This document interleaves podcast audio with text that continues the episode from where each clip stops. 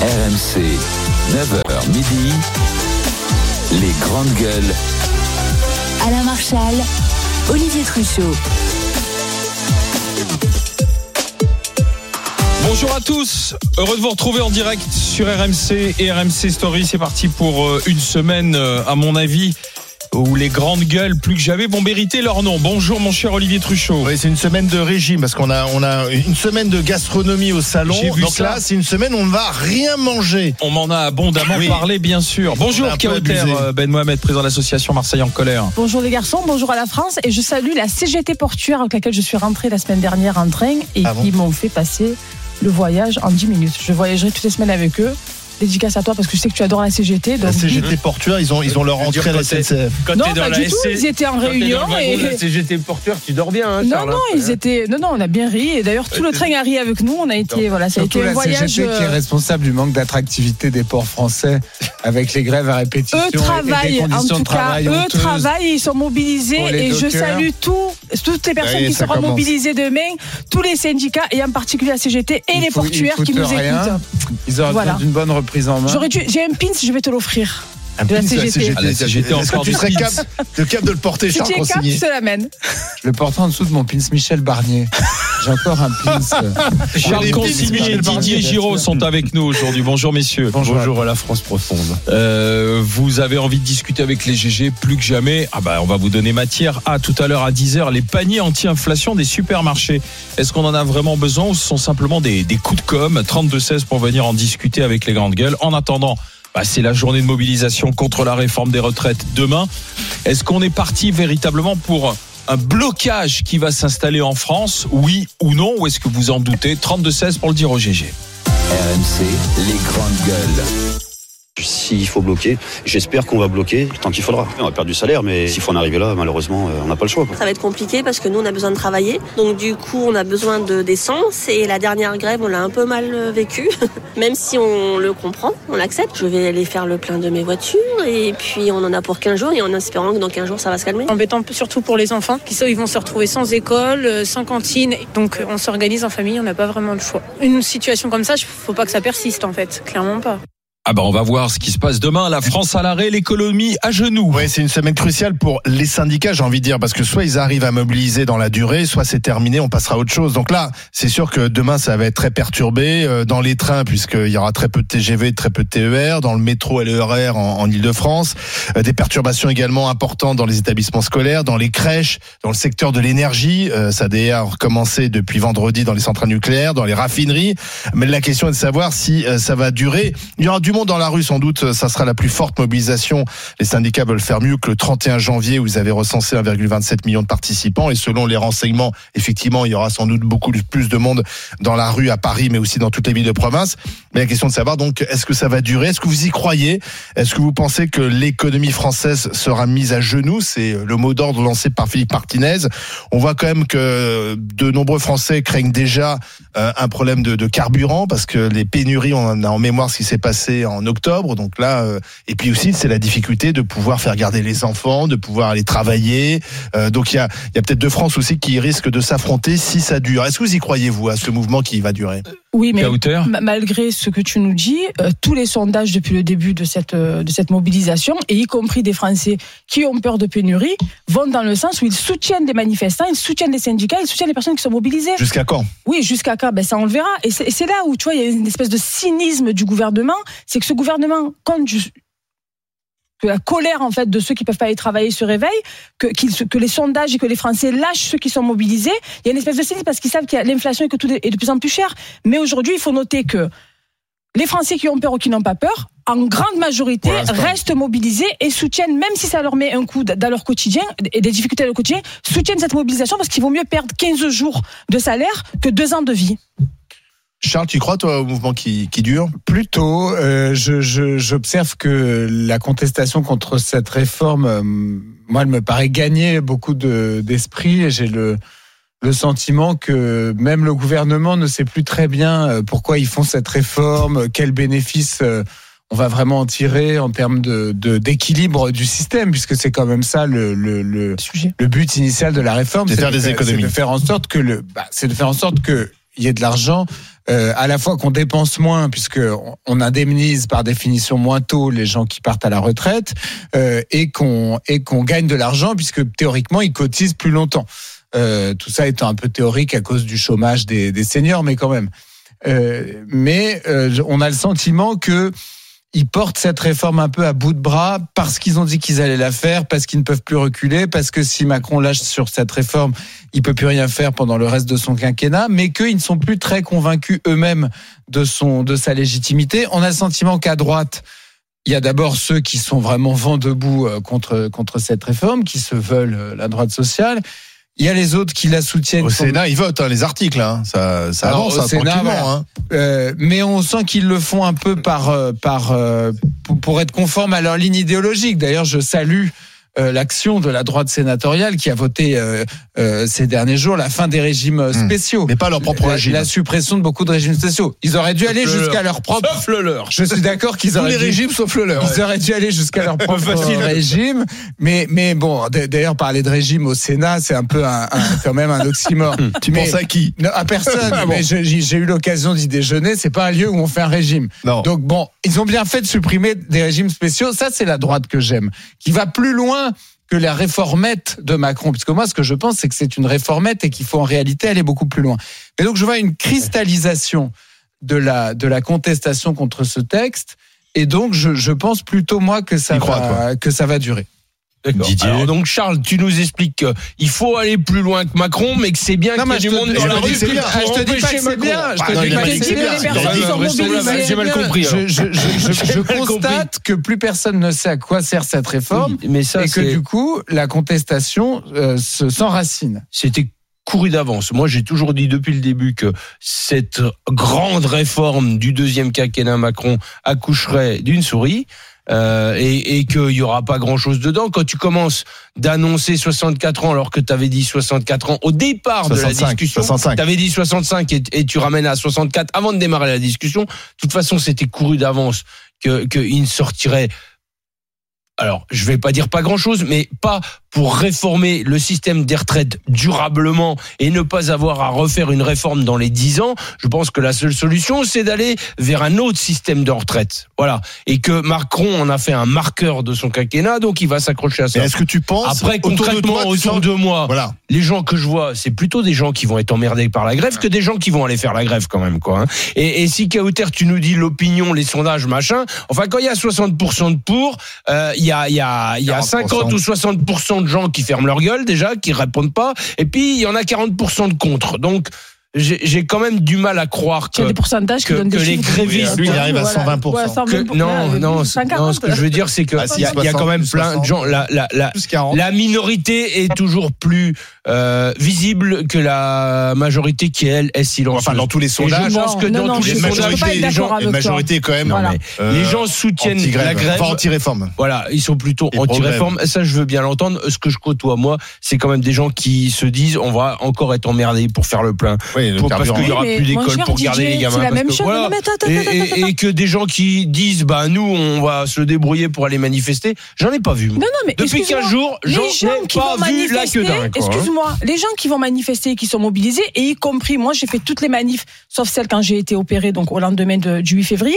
Je suis, Apprécié, d'ailleurs. Je suis désolée, oui, parce que c'était les vacances scolaires, faut, faut aussi mettre, euh, Oui. le- recontextualiser Non mais les il y a du monde dans les manifs. Je suis désolée, il y a, il y a des nouveaux profils, des gens de droite, des gens mais de profession libérale, des vendeuses dans des boulangeries. Là, j'ai entendu Oui, ce matin sur BFM des listes de qui 3 heures. disait, non, mais qui disait qu'il y avait de la une commerçante, si je peux terminer, une commerçante qui disait que elle-même fermait son magasin par solidarité, qu'elle allait perdre de l'argent. Excuse-moi. Une dans la rue, le reportage disait une dans la rue. Ben, il faut, tu sais, il faut toujours un premier. Premièrement, mais tous ces gens-là, c'est aussi des gens qui sont emmerdés pour faire l'essence. c'est aussi des gens qui sont emmerdés pour leurs enfants. C'est pas des épouvantails qu'ils ont à la maison. Et je suis la première, moi, à être emmerdée pour le train Mais comme toi. j'ai une question à te poser.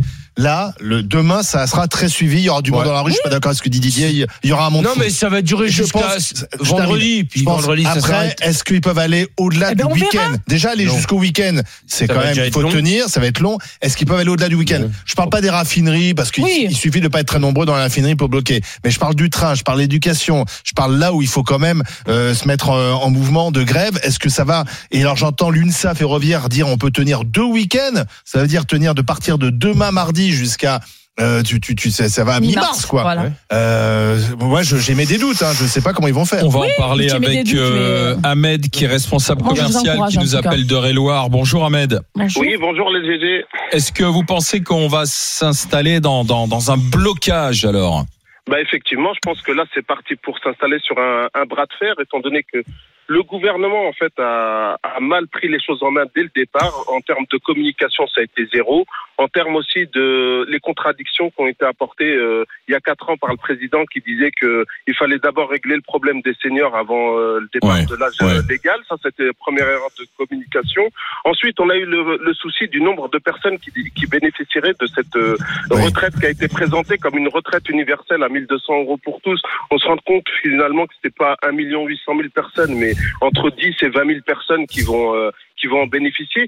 Donc déjà, c'est mal, ça a été mal parti, ça a été mal engagé. À la suite de ça, on a on a fait un, un process euh, rapide à l'Assemblée pour euh, éviter tous les débats contradictoires euh, de cette euh, de cette réforme. Ce qui fait qu'aujourd'hui, moi, mon cas personnel, aujourd'hui, je me dis, ça me dérange pas de travailler plus longtemps. C'est pas le souci. C'est que il y a des personnes, la pénibilité, par exemple, n'est pas prise en compte. Les femmes, ça, ça c'est- complètement, on est complètement à côté Si ça va être pris en compte la pénibilité.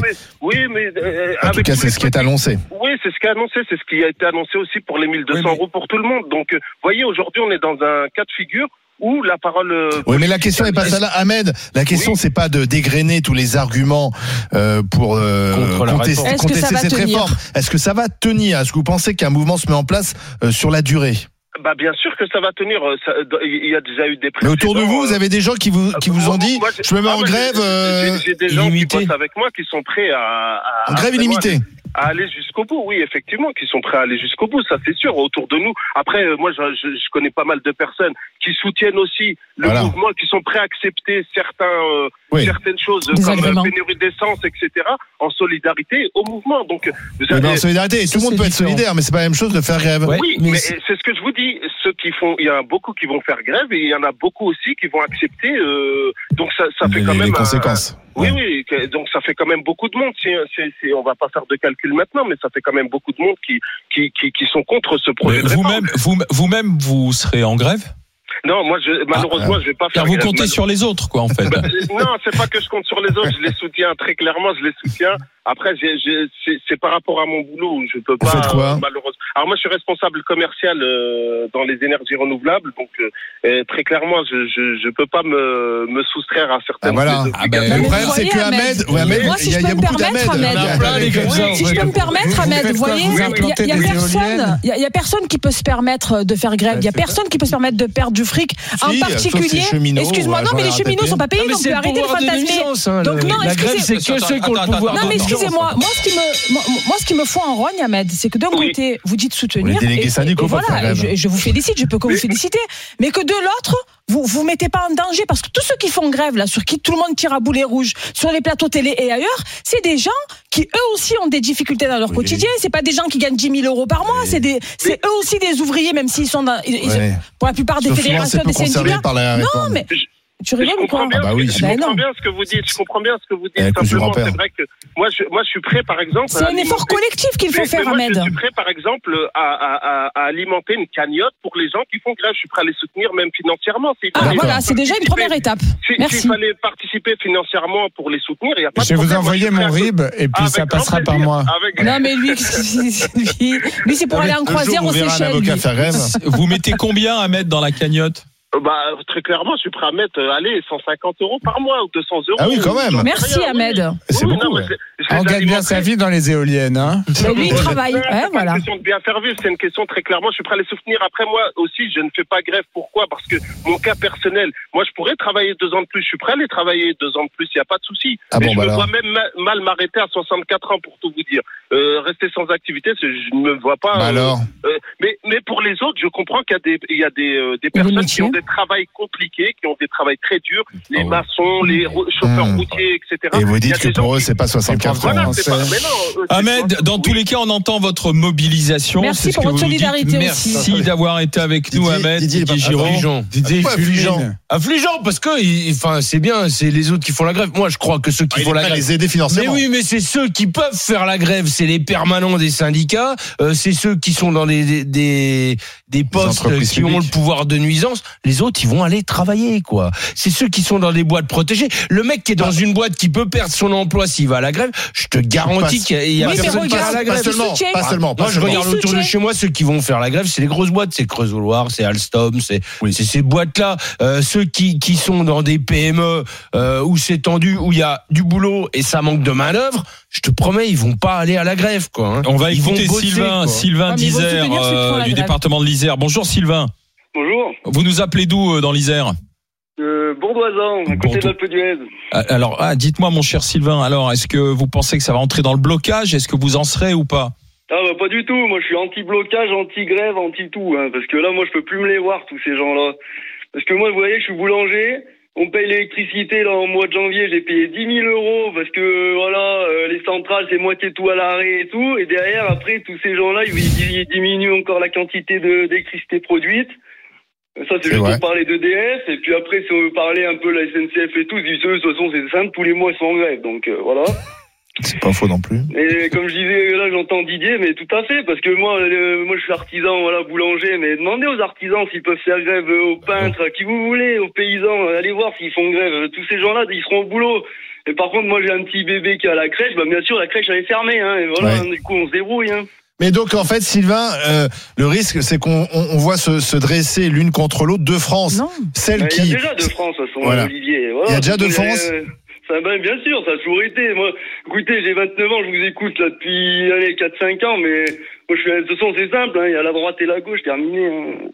Voilà. Bah non, il paraît que c'est alors c'est pour- c'est une réforme de gauche ou une réforme de droite alors Ah bah c'est une réforme. Moi je moi je ferais moi je ferais pas ça. Moi vous voyez je ferais la retraite à point et la retraite à point et comme ça ceux qui travaillent qui se bougent un peu le cul bah ils auront une bonne retraite et tous ceux qui qui se démènent pas un peu dans la vie bah ils auront une plus petite retraite voilà. tout Et tous ceux qui sont privés d'emploi, dont les boîtes ferment, parce qu'on a assisté moi, là, voyez, depuis six mois, monsieur. J'embauche. Je peux Mais vous- monsieur, vous embauchez, mais on n'est pas tous euh, boulangers, excusez-moi. Ah Moi, j'ai été vendeuse en boulangerie étudiante, mais on Mhm. n'est pas tous boulangers. C'est quand même un métier, excusez-moi. On ne peut pas sortir comme ça et être boulanger. Mais il y a Ah, plein d'industries, j'ai vu des boulangers qui cherchaient des vendeurs et des vendeuses il y a plein, euh, le mien dont, j'ai Bah, parlé la fois dernière, euh, les, par exemple, Samarina, il y a 15 jours, ils ont déposé le bilan. Il y a eu Camailleux, il y a eu Toupargel, il y a plein d'entreprises à tour de bras qui ferment en Oui, bah, France. majoritairement, Oui, on crée des emplois en ce moment oui, mais excuse-moi, bah, majoritairement, pas majoritairement, c'est pas, c'est c'est pas un Bah, si. épiphénomène. Vous en avez fait un sujet ici tellement qu'il y a, voilà, l'industrie Oui, du textile est morte oui, en France, etc. C'est pas l'industrie, oui, Donc, enfin, c'est surtout et aussi, monsieur, je, l'économie. je- je reviens sur votre premier euh, point que vous avez évoqué, investi. c'est-à-dire les 10 000 euros par mois d'électricité. Ça, c'est pas la, faute à la SNCF, c'est pas la faute à ceux qui sont en grève. dit que faire grève, ça C'est- arranger oui, les choses. C'est la faute de ceux qui sont en place et qui prennent pas mais- des décisions en amont pour protéger les le Français. Non, mais je suis je Sylvain Nous ne sommes pas responsables parce que nous ne pas, pas slogan, 64 ans. Kauter, Je peux terminer Non. Tout le monde me coupe. Non. Donc, je suis désolé, monsieur. Nous ne sommes pas, nous, responsables, qui ne voulons pas travailler, qui avons des métiers pénibles, qui mourront. Parce que, oui, l'espérance de vie, on vit plus, longtemps. Parce que tu crois que l'espérance de vie des boulangers elle est plus longue Excuse-moi. Ben, il a qu'à se jouer.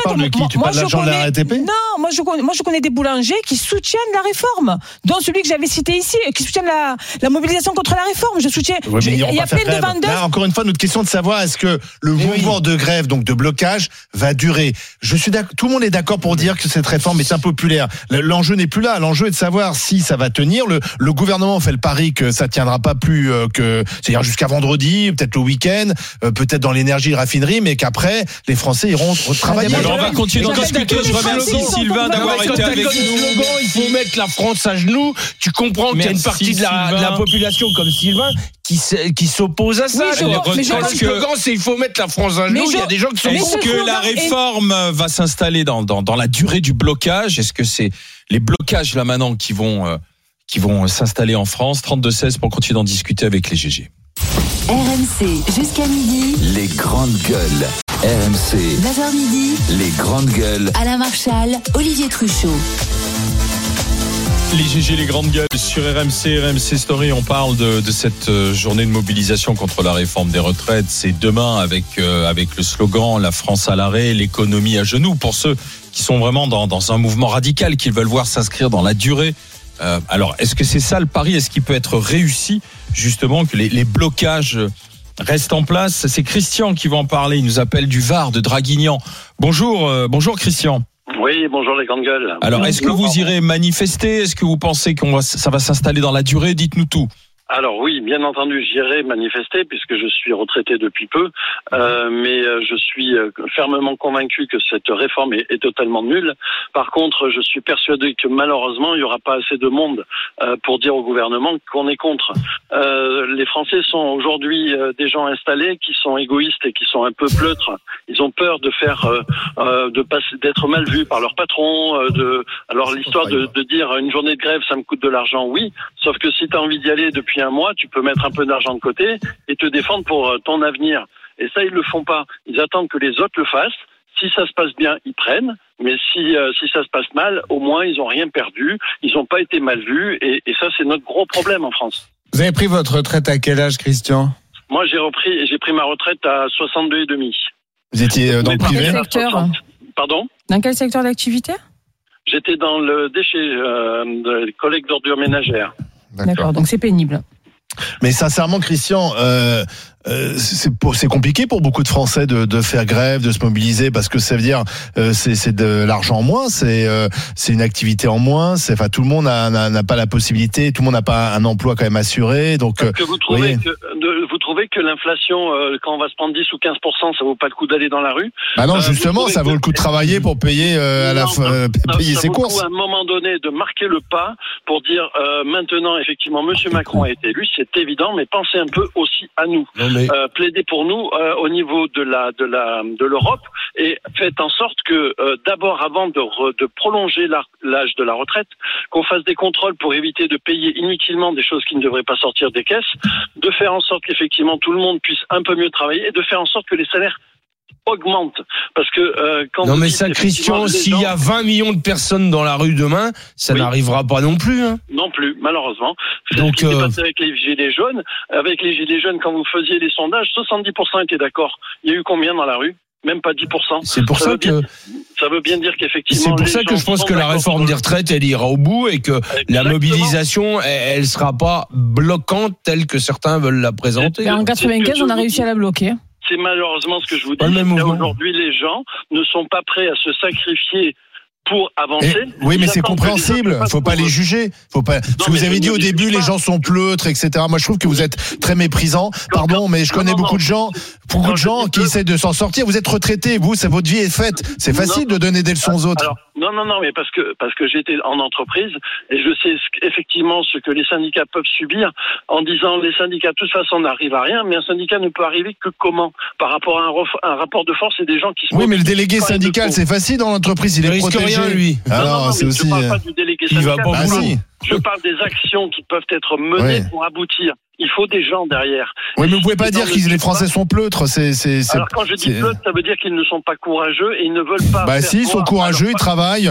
Quand Non. on est retraité, effectivement, votre vie est faite. C'est facile d'appeler les autres euh, au courage. Aujourd'hui, c'est facile et je suis effectivement le mouvement. Bah oui. Je me suis suffisamment battu pour les autres pour savoir ce qu'il en est. Donc ça veut bien dire qu'effectivement, à un moment encore. donné, pour pouvoir avancer, il faut être nombreux et on ne peut pas euh, euh, totalement compter sur les autres pour que la réforme tombe. Ça n'est pas mais- possible. Il faut, comme vous disiez, entre 15 et 20 millions de- dans la rue. Si on a 70% de gens qui sont contre Non, mais il n'y a jamais retraite, eu il faut 15 le ou 20 millions de personnes dans une rue. Dans une... Il n'y a aucune manif problème. et rassembler 15 ou 20 Mais millions. on est bien d'accord. Ça veut bien dire que quand vous avez 70% Déjà, s'il y en a euh, qui sont 2 millions, contre ça la sera retraite, énorme. Mais vous savez, Christian, en fait, le Oui. problème aujourd'hui, essentiellement, c'est que la mobilisation pour dire non à la réforme des retraites, c'est une chose, c'est qu'à côté, il n'y a pas d'alternative. Mm. Vous voyez, il y aura un projet alternatif crédible pour Oui. dire. Les syndicats défendraient une retraite à on, points, on conteste, Oui. on conteste. On défend le. Et le- voilà, et voilà ce qu'on propose. Vous voyez, il pourrait y avoir à ce moment-là une, une On mobilisation. veut garder un Mais là, aujourd'hui, c'est. Alors, Vous avez la France insoumise qui dit la France à l'arrêt, la- à l'arrêt, l'économie à genoux, mais ça personne veut l'économie à genoux et qui dit il faut il faut revenir. Je Il faut revenir à la retraite à 60 ans. Plus personne n'y croit. Mais oui. La droite, elle voulait la retraite à 65 ans. Euh, donc euh, voilà, aujourd'hui finalement le gouvernement, hormis trois quatre jours un peu de qui où ça va tabasser, où il y avoir gros grains, bah finalement il a il a presque un boulevard devant Non, lui. Il va faire deux trois aménagements, mais la réforme elle va passer. Vous voyez, mais Christian. si je peux c'est me pas sûr qu'elle permettre- passe à non, non, mais l'Assemblée, si je mais- peux me permettre, mon cher, mon cher Alain, le problème, c'est pas que les syndicats n'ont rien à proposer. Le problème, c'est que le gouvernement est enfermé sur lui-même comme une huître et qu'il n'a ni concerté, ni négocié avec les, les, les syndicats, ni avec personne. C'est comme ça et c'est pas autrement. Et leur marge de manœuvre, c'était de descendre de 64, de 65 à 64. 64 ans, Ils l'ont fait tout de suite et ils se sont dit, ils vont accepter, c'est comme ça, c'est pas autrement. Mais- Parce qu'il y a l'inflation, parce que c'est cher et parce que les gens ne peuvent pas se remettre la grève. Et c'est là où se faut le doigt dans le nez. Le doigt dans le nez, parce que tu vois, Dans l'œil même. dans l'œil, voilà. C'est mieux parce que dans le nez. Excuse-moi, oui, parce qu'ils peuvent faire les le deux, ils peuvent c'est faire quelque chose dégueulasse. qui s'y Dans récolte le de leur nez, tellement qu'ils sont abjects. Mais c'est là où les gens sont en colère, c'est ce mépris en fait du gouvernement, tu vois, cette tête basse, tu vois, ce regard détourné de, de Madame Borne et du gouvernement met en colère beaucoup de Français, y compris des Français, qui vont se mobiliser et rester mobilisés parce qu'ils ne supportent pas qu'on les méprise à ce point. Allez-y, Christian. Et ils ne, su- ils ne font pas non plus de pression suffisante au niveau des entreprises pour que ça avance et qu'on donne du pouvoir Oui, d'achat. Le salaire n'est pas la seule façon de donner du pouvoir d'achat. Et ils ne le font pas. Euh, de, de- de- prendre 0,20% de plus en cotisation, est-ce que ça met à genoux les entreprises? Alors, on disait euh, de, de faire en sorte de, de- de taxer les, les gros salaires, mais on peut ne taxer également que les grosses entreprises. Pourquoi taxer une petite PME et donner euh, 20, 0,20 ou 0,25 de plus sur les sur les prestations? On peut le faire sur les grosses. À ce moment-là, de faire en sorte qu'il y ait quand même Ouais. une avancée complémentaire. Et à ce moment-là, peut-être que deux ans, ça sera pas deux ans, ça sera six mois. Mais effectivement, les Français seront d'accord pour avancer, donner un peu, un peu de, de eux, si de l'autre côté, on voit que les autres le font. Et, et là, aujourd'hui, la, la réforme, elle est prise pour un juste. Dans tous les cas- les petits Ouais. salaires qui vont prendre. Christian, vous, vous serez demain dans la rue, c'est ce que vous nous dites. Je vous remercie d'avoir été dans, dans les GG. Bonne journée, euh, Merci Christian. à vous. Bonne À bientôt. Philippe nous appelle de l'Oise. Bonjour, Philippe. Oui, bonjour. Euh, que, que faites-vous dans la vie, Philippe Conducteur de train euh, de métro, bientôt à la retraite le 1er août. Euh, À quel âge 51 ans et 8 mois. 51 ans et 8 mois, avec une décote, et je vais partir, ouais. J'ai pas volé, j'ai pas honte j'ai pas honte, et je ne l'ai pas volé. J'ai quitté ma région à 19 piges pour trouver du travail. Mhm. J'ai quitté ma famille, j'ai quitté tout ce que j'avais là-bas pour trouver du travail. Et je, je pensais déjà à ma retraite, contrairement à ce que certains peuvent penser. Et donc, quand on m'a dit tu peux partir plus, tu pourras partir plus tôt, ben je, je, je l'apprends et je pars plus tôt. Et J'irai m'occuper de vos enfants ou petits enfants bénévolement dans une association, une association de sport le mercredi après-midi ou le samedi matin ou le dimanche matin ou le dimanche après-midi. Alors après, je sais que ça va pouvoir faire sourire certains d'entre vous sur le plateau, mais c'est comme ça que je, et j'ai pas honte de dire que je pars. à Et vous 51 partez mois. avec avec, avec combien, euh, Philippe, euh, avec par mois 2000 avec environ avec 1900 1900 euros à peu près. à, cin- à 52 ans, donc finalement, c'est ça 52 ans, ouais, c'est ça, ouais, 52 ans, ouais, c'est ça, Ouais. c'est ça. Et euh, j'ai une décote de 600 euros environ. D'accord. Euh, et vous serez dans la rue demain? Vous voulez Bien le blocage? Je je serai dans la rue pour. euh, Sûr que alors- 64 ans, ça fait loin. ouais. Oui, oui, ça fait très loin, évidemment. Par contre, je vous entends pas parler comme ça des députés avec leurs régimes spéciaux. Non, ils l'ont plus. Euh, c'est facile. Non, ils l'ont plus. Oui, oui, bien sûr. Ils sont comme les Euh, fonctionnaires. l'ont oui, plus. oui, oui, bien sûr. Bah, c'est vrai. Donc euh, moi. Non, non, non, vous confondez les sénateurs, effectivement, Les ont encore un régime excusez-moi. spécial. Excusez-moi. Et les députés, ils ont, ils ont maintenant le même régime que les fonctionnaires. Parce que les Ils sénateurs ont une caisse autonome. Autant Voilà. pour moi, autant pour Ouais. moi, désolé. C'est un peu comme les Donc, avocats. Oui, oui. Ouais, aussi. Comme les conducteurs de métro qui partent à Ouais. 51 ans, c'est une Oui, caisse oui, autonome aussi. aussi. hein, Ouais, Mais qu'est-ce que vous Ouais. allez faire, monsieur, si vous êtes centenaire, par exemple? Qu'est-ce que vous allez faire pendant 49 ans? Alors, je vous trouvez normal qu'on vous paye à ne rien faire pendant m'étonnerait que- 49 ans? Ça m'étonnerait que ce soit centenaire avec tout ce que j'ai respiré depuis plus de 30 piges. Puisqu'on a des analyses qui devaient arriver, ça fait plus de 20 ans, on n'a toujours rien. Et on n'a pas besoin de résultats des analyses. On sait très bien tout ce qu'on a respiré pendant 30 ans. Et c'est comme ça, et puis on peut, on peut rien y faire. Donc ça m'étonnerait que je sois centenaire. Alors il y en a qui passent à travers les mailles du filet, et tant mieux pour eux. Il y en a qui vont à 80, 85, 90. Par contre, j'ai aussi perdu énormément d'amis, d'amis qui sont partis à la retraite à 56, 57, 58, 60 ans et qui à 62, 63 ans, au revoir monsieur. J'aimerais bien faire sauter les petits enfants sur les genoux. J'aimerais bien profiter un peu de voyage avec mon épouse. Euh, Bon, voilà. tant, tant mieux. Donc Voilà. demain, 50 demain, ans. vous serez dans la rue pour et, Oui, vous espérez le blocage pour défendre ces, ces acquis, quoi, en fait, Oui, euh, bien Philippe. sûr, mais bien Vous sûr. pensez que ça- alors, je- Philippe- Excusez-moi, je, je, alors j'ai pris, j'ai pris de la température quand même. Ouais, voilà, c'est ça qui est intéressant. Dites-nous, est-ce qu'autour de vous, on Déjà- est prêt à partir sur plusieurs jours, voire plusieurs semaines? Déjà chez moi, mon épouse qui est enseignante, qui euh, est pas euh, bon, la grève elle a déjà fait mais c'est pas quelque chose qu'elle euh, qui on, a, on a eu une discussion. Euh, elle m'a dit oui tu sais tu vas plus être concerné etc mais je ne peux pas c'est pas c'est impossible. Dans mon état d'esprit c'est impossible de Et votre épouse, est-ce qu'elle se met en grève demain? Elle se fera grève également bien sûr qu'elle fera grève. Mais est-ce qu'elle peut le faire plusieurs jours? Et elle fera plusieurs jours. Et ben au lieu d'acheter un écran plat à 2000 balles, au lieu d'acheter un iPhone 14 à je ne sais combien, et ben on se prive tous les jours, on se prive un petit peu. Et on savait très bien, ça fait déjà un petit moment qu'on sait qu'à un moment donné la réforme des retraites allait arriver sur euh, euh, devant nous, et il fallait euh, il fallait prendre euh, prendre les devants. Deuxièmement, ensuite les jeunes. Ah Vous avez thésaurisé pour pouvoir faire grève. Pardon? Vous avez épargné pour pouvoir faire grève? J'ai pas épargné, j'ai pas épargné. Sauf que lieu d'aller au restaurant euh, trois fois dans la semaine, j'y allais peut-être qu'une seule fois dans la semaine, tout simplement. Et c'est pas, c'est pas épargné ça. Je suis désolé, c'est pas épargné. Euh, vous êtes agriculteur, il me semble. Oui, oui, il est agriculteur en Saône-et-Loire, Didier. Ouais. Je suis origine, origine d'Auvergne, originaire d'Auvergne, avec Bon, la famille et la belle famille agriculteur. Quand je vois comment ils triment. Ben, me c'est ça, c'est- en fait, ce qui me fait. Et rêver, c'est votre chier, ça me fait 51 ans. Et ça euh. me fait chier, et ça me fait chier que vous parliez comme ça et que vous défendiez pas, vous les défendiez pas plus. Ensuite, juste les petits jeunes euh, qu'on dans l'entreprise, j'ai- je discute avec avec eux et je pense et je pense qu'ils vont partir. Je pense que je, je, je sinon j'aurais pas je- j'aurais réfléchi encore un petit peu, mais je pense que ça va partir et je pense que ça va bloquer et qu'on est capable de Et bloquer que ça va rester dans la durée. et qu'on est capable de bloquer et qu'on est capable de bloquer un petit peu, oui. D'accord. Merci euh, Philippe d'avoir été avec nous. Et euh, bah, bonne retraite et profitez bien, hein, mon cher Philippe. On va terminer avec Thierry du côté de la Loire-Atlantique, qui est formateur. Bonjour Thierry. Bonjour à tous et merci de m'accueillir. Euh, oui, alors euh, bon, je vais peut-être avoir un ton un peu différent, mais moi je voudrais euh, essayer de comprendre. De, de... J'ai beaucoup de mal à comprendre euh, ce pays. Alors c'est peut-être un grand mot. J'entends parler que de retraite. J'ai l'impression que toute la France veut partir à la retraite.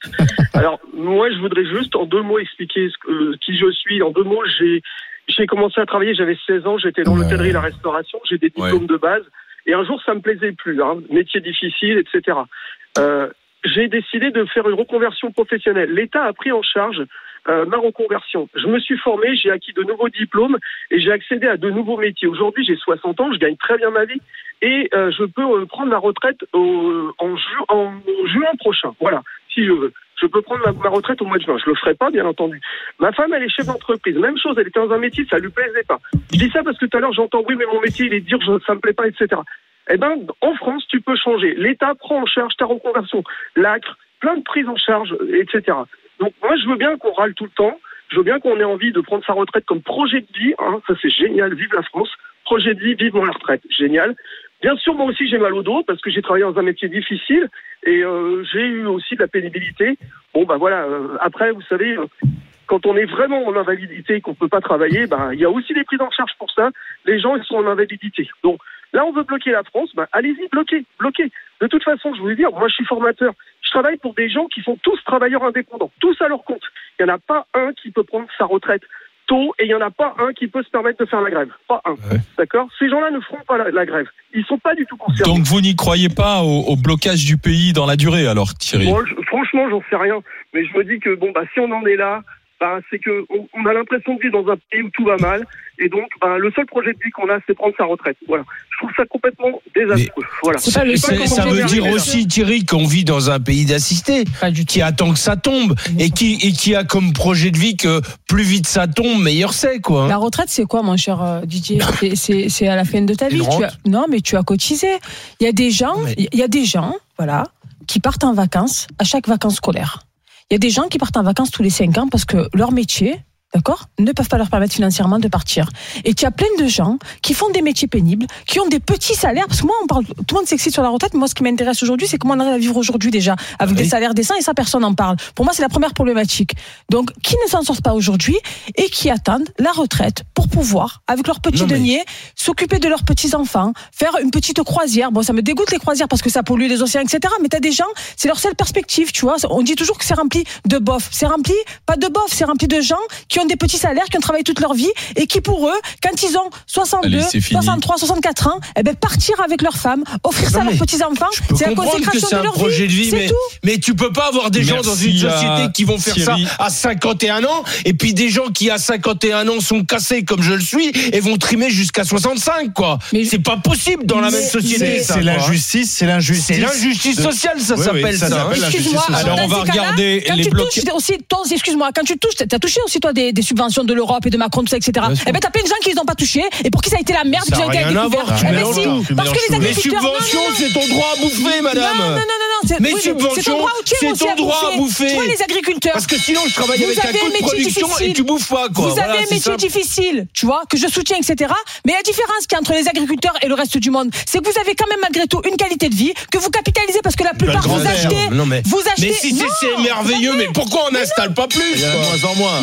Excuse-moi, agriculteurs. ils achètent leur maison, ils achètent en- leur il y en a de terre. moins en moins. Excuse-moi, on a parlé mais la jeune fille la merde au non, mais Kauter, tu trouves normal qu'un conducteur de bus parisien Mais parte métro, plutôt qu'un conducteur euh, de bus lyonnais Moi, je trouve. mais est-ce que tu trouves ça normal Non, eh ben, Bon voilà. eh ben, Ne les Lyonnais vont là, partir comme les Parisiens. Ah donc toi tu veux des régimes spéciaux partout Non, Tout le mais monde a 50 ans. Là, ça tous les métiers qui 50 ans. sont pénibles, je suis désolée.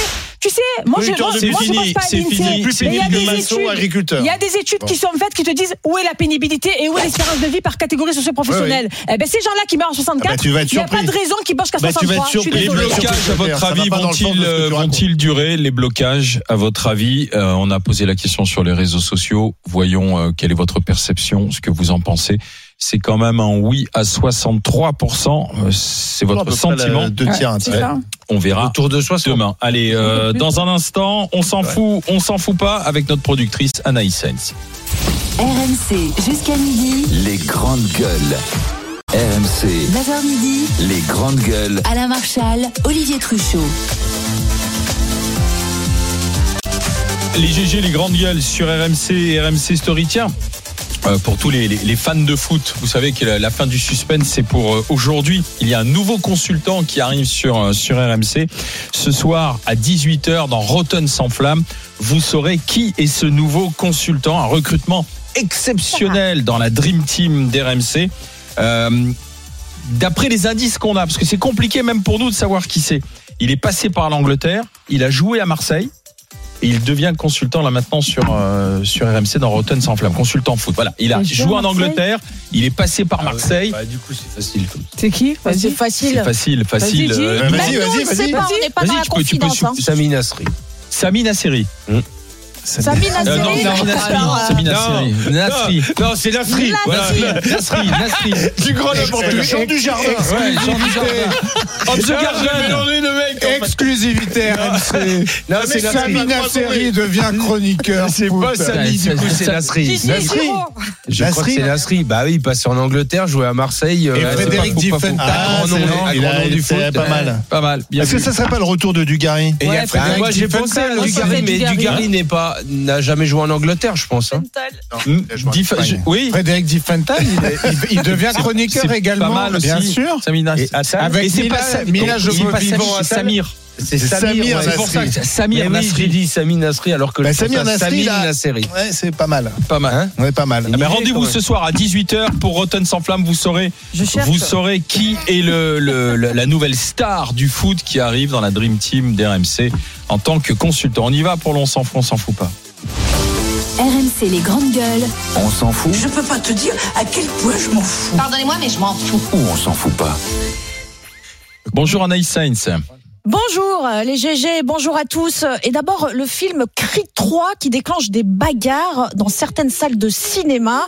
Euh, ce vendredi 3 mars par exemple, plusieurs vidéos de bagarres dans des multiplex français sont devenues euh, virales euh, sur les réseaux sociaux. Euh, on l'a vu à Saint-Étienne, on l'a vu dans le 94 aussi, dans l'Est parisien. Bref, le chaos est total à chaque, enfin en tout cas dans, dans beaucoup de, de ces retransmissions du film Creed 3. Euh, Est-ce qu'on s'en fout ou pas? Kauter Euh, Je sais pas. Ah bah C'est non. mon tour. Ah non, non, non, on s'en fout tu t'en fous ou pas hein, euh, Tu t'en fous Je m'en fous pas.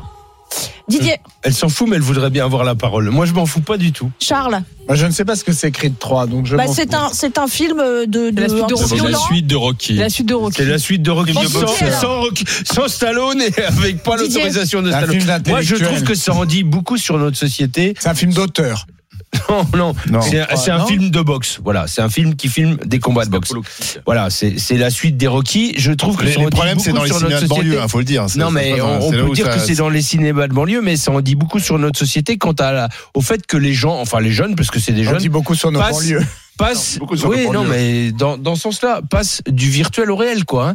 Euh, que, quand tu vas voir un film de boxe tu finis par une bagarre quoi enfin moi je trouve que c'est c'est affligeant et c'est à la fois effrayant sur le fait que vrai. après avoir vu un film Bien de boxe sûr. les jeunes qui sont dans cette salle en arrivent à se battre Moi, quand quoi. je regarde un film sur des agriculteurs, C'est pas après, tout à fait ça. Quoi, tu manges, Je cours pas- à travers champs. Moi je pense que, que- c'est moi je pense que c'est le vivre ensemble simplement dans une ça. salle de cinoche parce que je sais pas si tu regardes les images mais c'est des gens qui se prennent la tête parce qu'il y en a une qui était au portable et ça se part tout de suite très mal c'est d'un niveau mais je vous conseille de regarder les vidéos c'est Ouais. vraiment d'un niveau c'est la racaille hein, pardon Oui, mais on va dire les choses telles qu'elles sont Bien sûr. et, et après est-ce que c'est nouveau? Est-ce qu'on n'a pas quand Non, on est gamin connu des bagarres dans les il y en a dans les une, salles c'est de non, cinéma? mais il y en a une, Ah, c'est un vigile du cinéma qui essaie simplement de, de, Ah de oui. faire revenir le calme parce que les, les- c'est plus c'est plus une salle de cinéma où tu regardes le film en silence. C'est un Ça- octogone. Ça, ça devient quasiment un octogone. Il vient, il demande à une fille d'arrêter de, de, de, de téléphoner, à deux jeunes de se tenir correctement que et de tu pas veux être dire, debout c'est sur que les c'est- sièges. Et, et, et du coup, ça s'engraine et ça se fout sur la gueule. Non, mais- Et Olivier a raison. Regardez les vidéos, c'est d'un Oui. niveau. Non, mais mais ce ça que je veux dire, s'insulte, moi, ça de alors ça fils part- d'eux. Non, En mais fait, ça ce- part ce tout que de tu me suite, c'est dis, ça qui est Alain, c'est étonnant. que ce que tu me Mais dis, ça c'est bagarre que part tout de suite. c'est pas ce qu'il y a à l'écran qui suscite la bagarre. C'est le mais ça, ça veut comportement dire que public. c'est c'est un le public qui est dans la particulier salle. qui vient Mais voir ce oui, film. mais bien sûr, c'est pas le film. Regarde, regarde dans les, dans les films de François Ozon, dans les salles qui des gens qui vont voir un film Mais de François là, Ozon. où- là où c'est montré, je te jure, parce que les t'as gens l'impression que c'est des, petites bandes de racailles, mais au sens propre du terme. quoi. Vraiment au sens propre du terme. Moi la semaine dernière j'étais au ciné et euh, j'ai pas vu ce film, sauf que quand on sort, Ouais, vas-y. quand on sort, on... donc le cinéma est plein de jeunes en fait, bonnets, tu vois. Et je regarde sur mon téléphone euh, et là je vois qu'effectivement il y a que des séances de cris à cette heure-là, tu vois. Et c'est vrai que c'est une population, c'est pas la population que tu vois au cinéma d'habitude. D'habitude, ouais. Le problème, c'est moi je suis intervenue sur un, un- un incident où des petits de 11 ans se sont disputés et ont hyper mal parlé à des vigiles pendant les vacances scolaires marseillaises parce que voilà pour autre chose c'est un peu long je, je- je me suis mêlée j'ai calmé les jeunes mais la réalité c'est que c'est une partie de la population, mais c'est comment on vit ensemble en fait, au Non, cinéma, c'est- au resto. c'est- de à la base, c'est que l'éducation, comment- quoi. Voilà, c'est un Ça problème peut d'éducation. dégénérer effectivement. pareil dans le métro, quoi, ou Exactement. dans le train. C'est un problème d'éducation, Mais- c'est comment on vit ensemble non, dans des espaces communs. Je pense Et- quand les même petits que de, à de qui venir j'ai voir un film de bagarre, ça te. pensaient que, cette salle c'était à eux en fait c'était que pour eux ils ont pas calculé qu'il y avait d'autres personnes qui avaient payé aussi leur séance donc c'est comment on on, apprend à ces gens à vivre On ensemble enchaîne, pour toi. Didier, c'est pour toi. Les vaches qui meuglent, les coqs qui chantent, les odeurs de fumier. Bah oui, c'est ça la campagne. Et Éric Dupont-Moretti ne veut plus que les agriculteurs se fassent, je cite, emmerdés par euh, le Parisien, euh, le Parisien qui que, vient euh, de s'installer, qui vient s'installer près d'une ferme.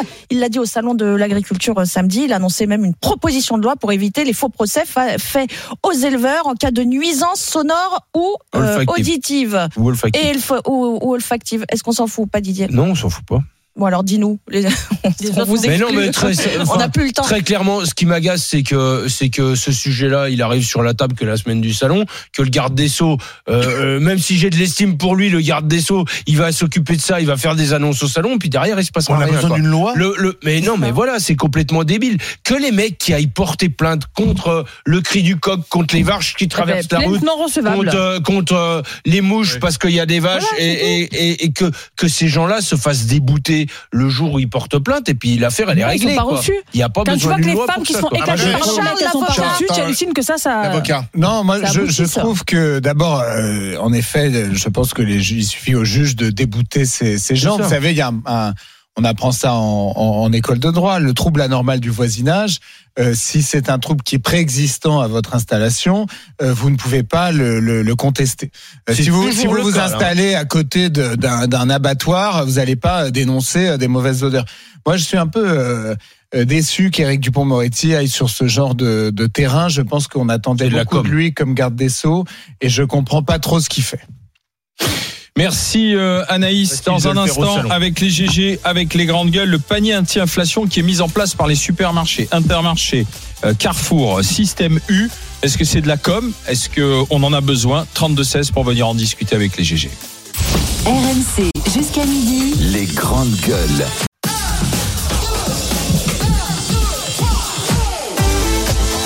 RMC, 9h midi. Les grandes gueules. Alain Marchal, Olivier Truchot. Les GG, les grandes gueules sur RMC, RMC Story. Aujourd'hui, dans les grandes gueules, nous sommes avec euh, Charles Consigny, qui est avocat, Didier Giraud, agriculteur en Saône-et-Loire. Kaouter Ben Mohamed, la présidente Marseille en colère, nous accompagne aussi aujourd'hui. Vous savez qu'à 11h, c'est vous qui choisissez notre sujet de discussion. On vous a proposé deux sujets aujourd'hui et, et c'est vous qui nous dites celui dont vous voulez qu'on parle ensemble. Les féminicides, vous avez vu, il y a eu trois féminicides, trois femmes tuées en l'espace de deux jours avec des conjoints qui étaient déjà signalés euh, à la police. Est-ce que vous voulez qu'on parle de ça euh, Vraiment des policiers et gendarmes, parce que c'est un problème de compétence. Ou bien de ce qui se passe dans le Pas-de-Calais avec une cantine scolaire qui propose euh, en fait les restes aux habitants en passant par une, une application qui s'appelle Too Good To Go. C'est-à-dire au lieu de au lieu de jeter, finalement on regroupe, on regroupe l'application s'en occupe et puis on peut redistribuer à des associations ou à des habitants. Alors de quel sujet voulez-vous que l'on parle? Vous votez sur notre site internet rmc.fr et ensuite ce sera tout à l'heure à 11h qu'on en, discutera. Euh, en attendant, les paniers anti-inflation des supermarchés, est-ce que c'est indispensable vu les hausses des prix ou est-ce que c'est simplement un coup de com' Est-ce que vous en tenez compte de ces paniers anti-inflation? 32-16 pour venir en discuter avec les GG. RMC, les grandes gueules. En fait, tout est parti du, du, du, du principe, vous vous souvenez que c'est le gouvernement qui devait mettre en place ce panier anti-inflation. Il n'y est pas arrivé et ce sont finalement les enseignes de la grande distribution euh, qui vont le faire. Ainsi, on a Carrefour, on a Intermarché, euh, on a Système U euh, qui vont proposer à leurs clients, à leurs acheteurs, à leurs consommateurs des références de produits à des prix très bas. Oui, le seul qui fait pas ça, c'est Leclerc. Et d'ailleurs, euh, il le dit à peu près sur tous les plateaux de télé de radio. Il estime que lui, il est pas cher sur tous les produits et que tout ça, c'est plutôt de la com. C'est de la com en fait euh, gouvernementale et des distributeurs, puisque le ministre de l'économie Bruno Le Maire se félicite de ce trimestre anti-inflation dans les supermarchés jusqu'en juin. De quoi s'agit-il? Ce sont des paniers anti-inflation, donc qui sont proposés par euh, Super U, Intermarché, Carrefour, Lidl, tu les as cités, et qui contiennent des de base des marques distributeurs. Donc on va y retrouver euh, des pâtes, euh, du pain de mie, euh, des quiches, du yaourt, du thon, enfin bref, des changes pour bébé, des produits d'hygiène. Euh, voilà, ça c'est quasiment une centaine voire plus de produits référencés. Est-ce que est-ce que c'est c'est intéressant? Est-ce que vraiment ça va aider le consommateur, sachant que le consommateur déjà il traque les prix bas et donc euh, est-ce qu'il a vraiment besoin de ce panier anti-inflation? Est-ce que ça va pas non plus se faire au dos des producteurs et notamment de nos amis agriculteurs? Parce que forcément quand c'est pas cher, il y a bien quelqu'un qui euh, rogne sur ses marges. Euh, voilà, je vous pose la question est-ce que vous y croyez? Est-ce que c'est une bonne idée? Didier? Eh ben moi, je suis l'agriculteur. C'est rare, mais je suis d'accord avec Michel Edouard. Euh, je crois que c'est d'abord un coup de com de ces marques-là.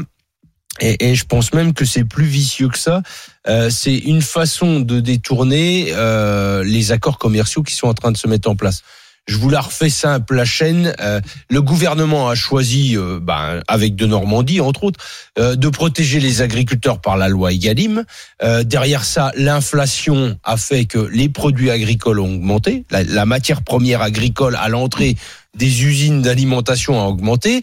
Donc aujourd'hui, il y a un jeu qui s'est terminé le 1er mars où les marques euh, faisaient passer les hausses de produits et les hausses de fabrication euh, aux distributeurs. Voilà. Et il y a un rapport de force très tendu entre les distributeurs et les marques pour ne pas appliquer l'intégralité de ces hausses.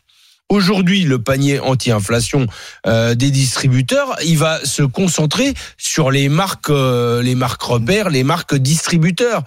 Et là, ça passera plus par euh, par des marques justement, puisque eux maîtrisent euh, en gros Système U euh, dans sa marque distributeur. Il va jusqu'à l'agriculteur, quoi. Il est lié à l'agriculteur avec des contrats et il maîtrise la chaîne de production.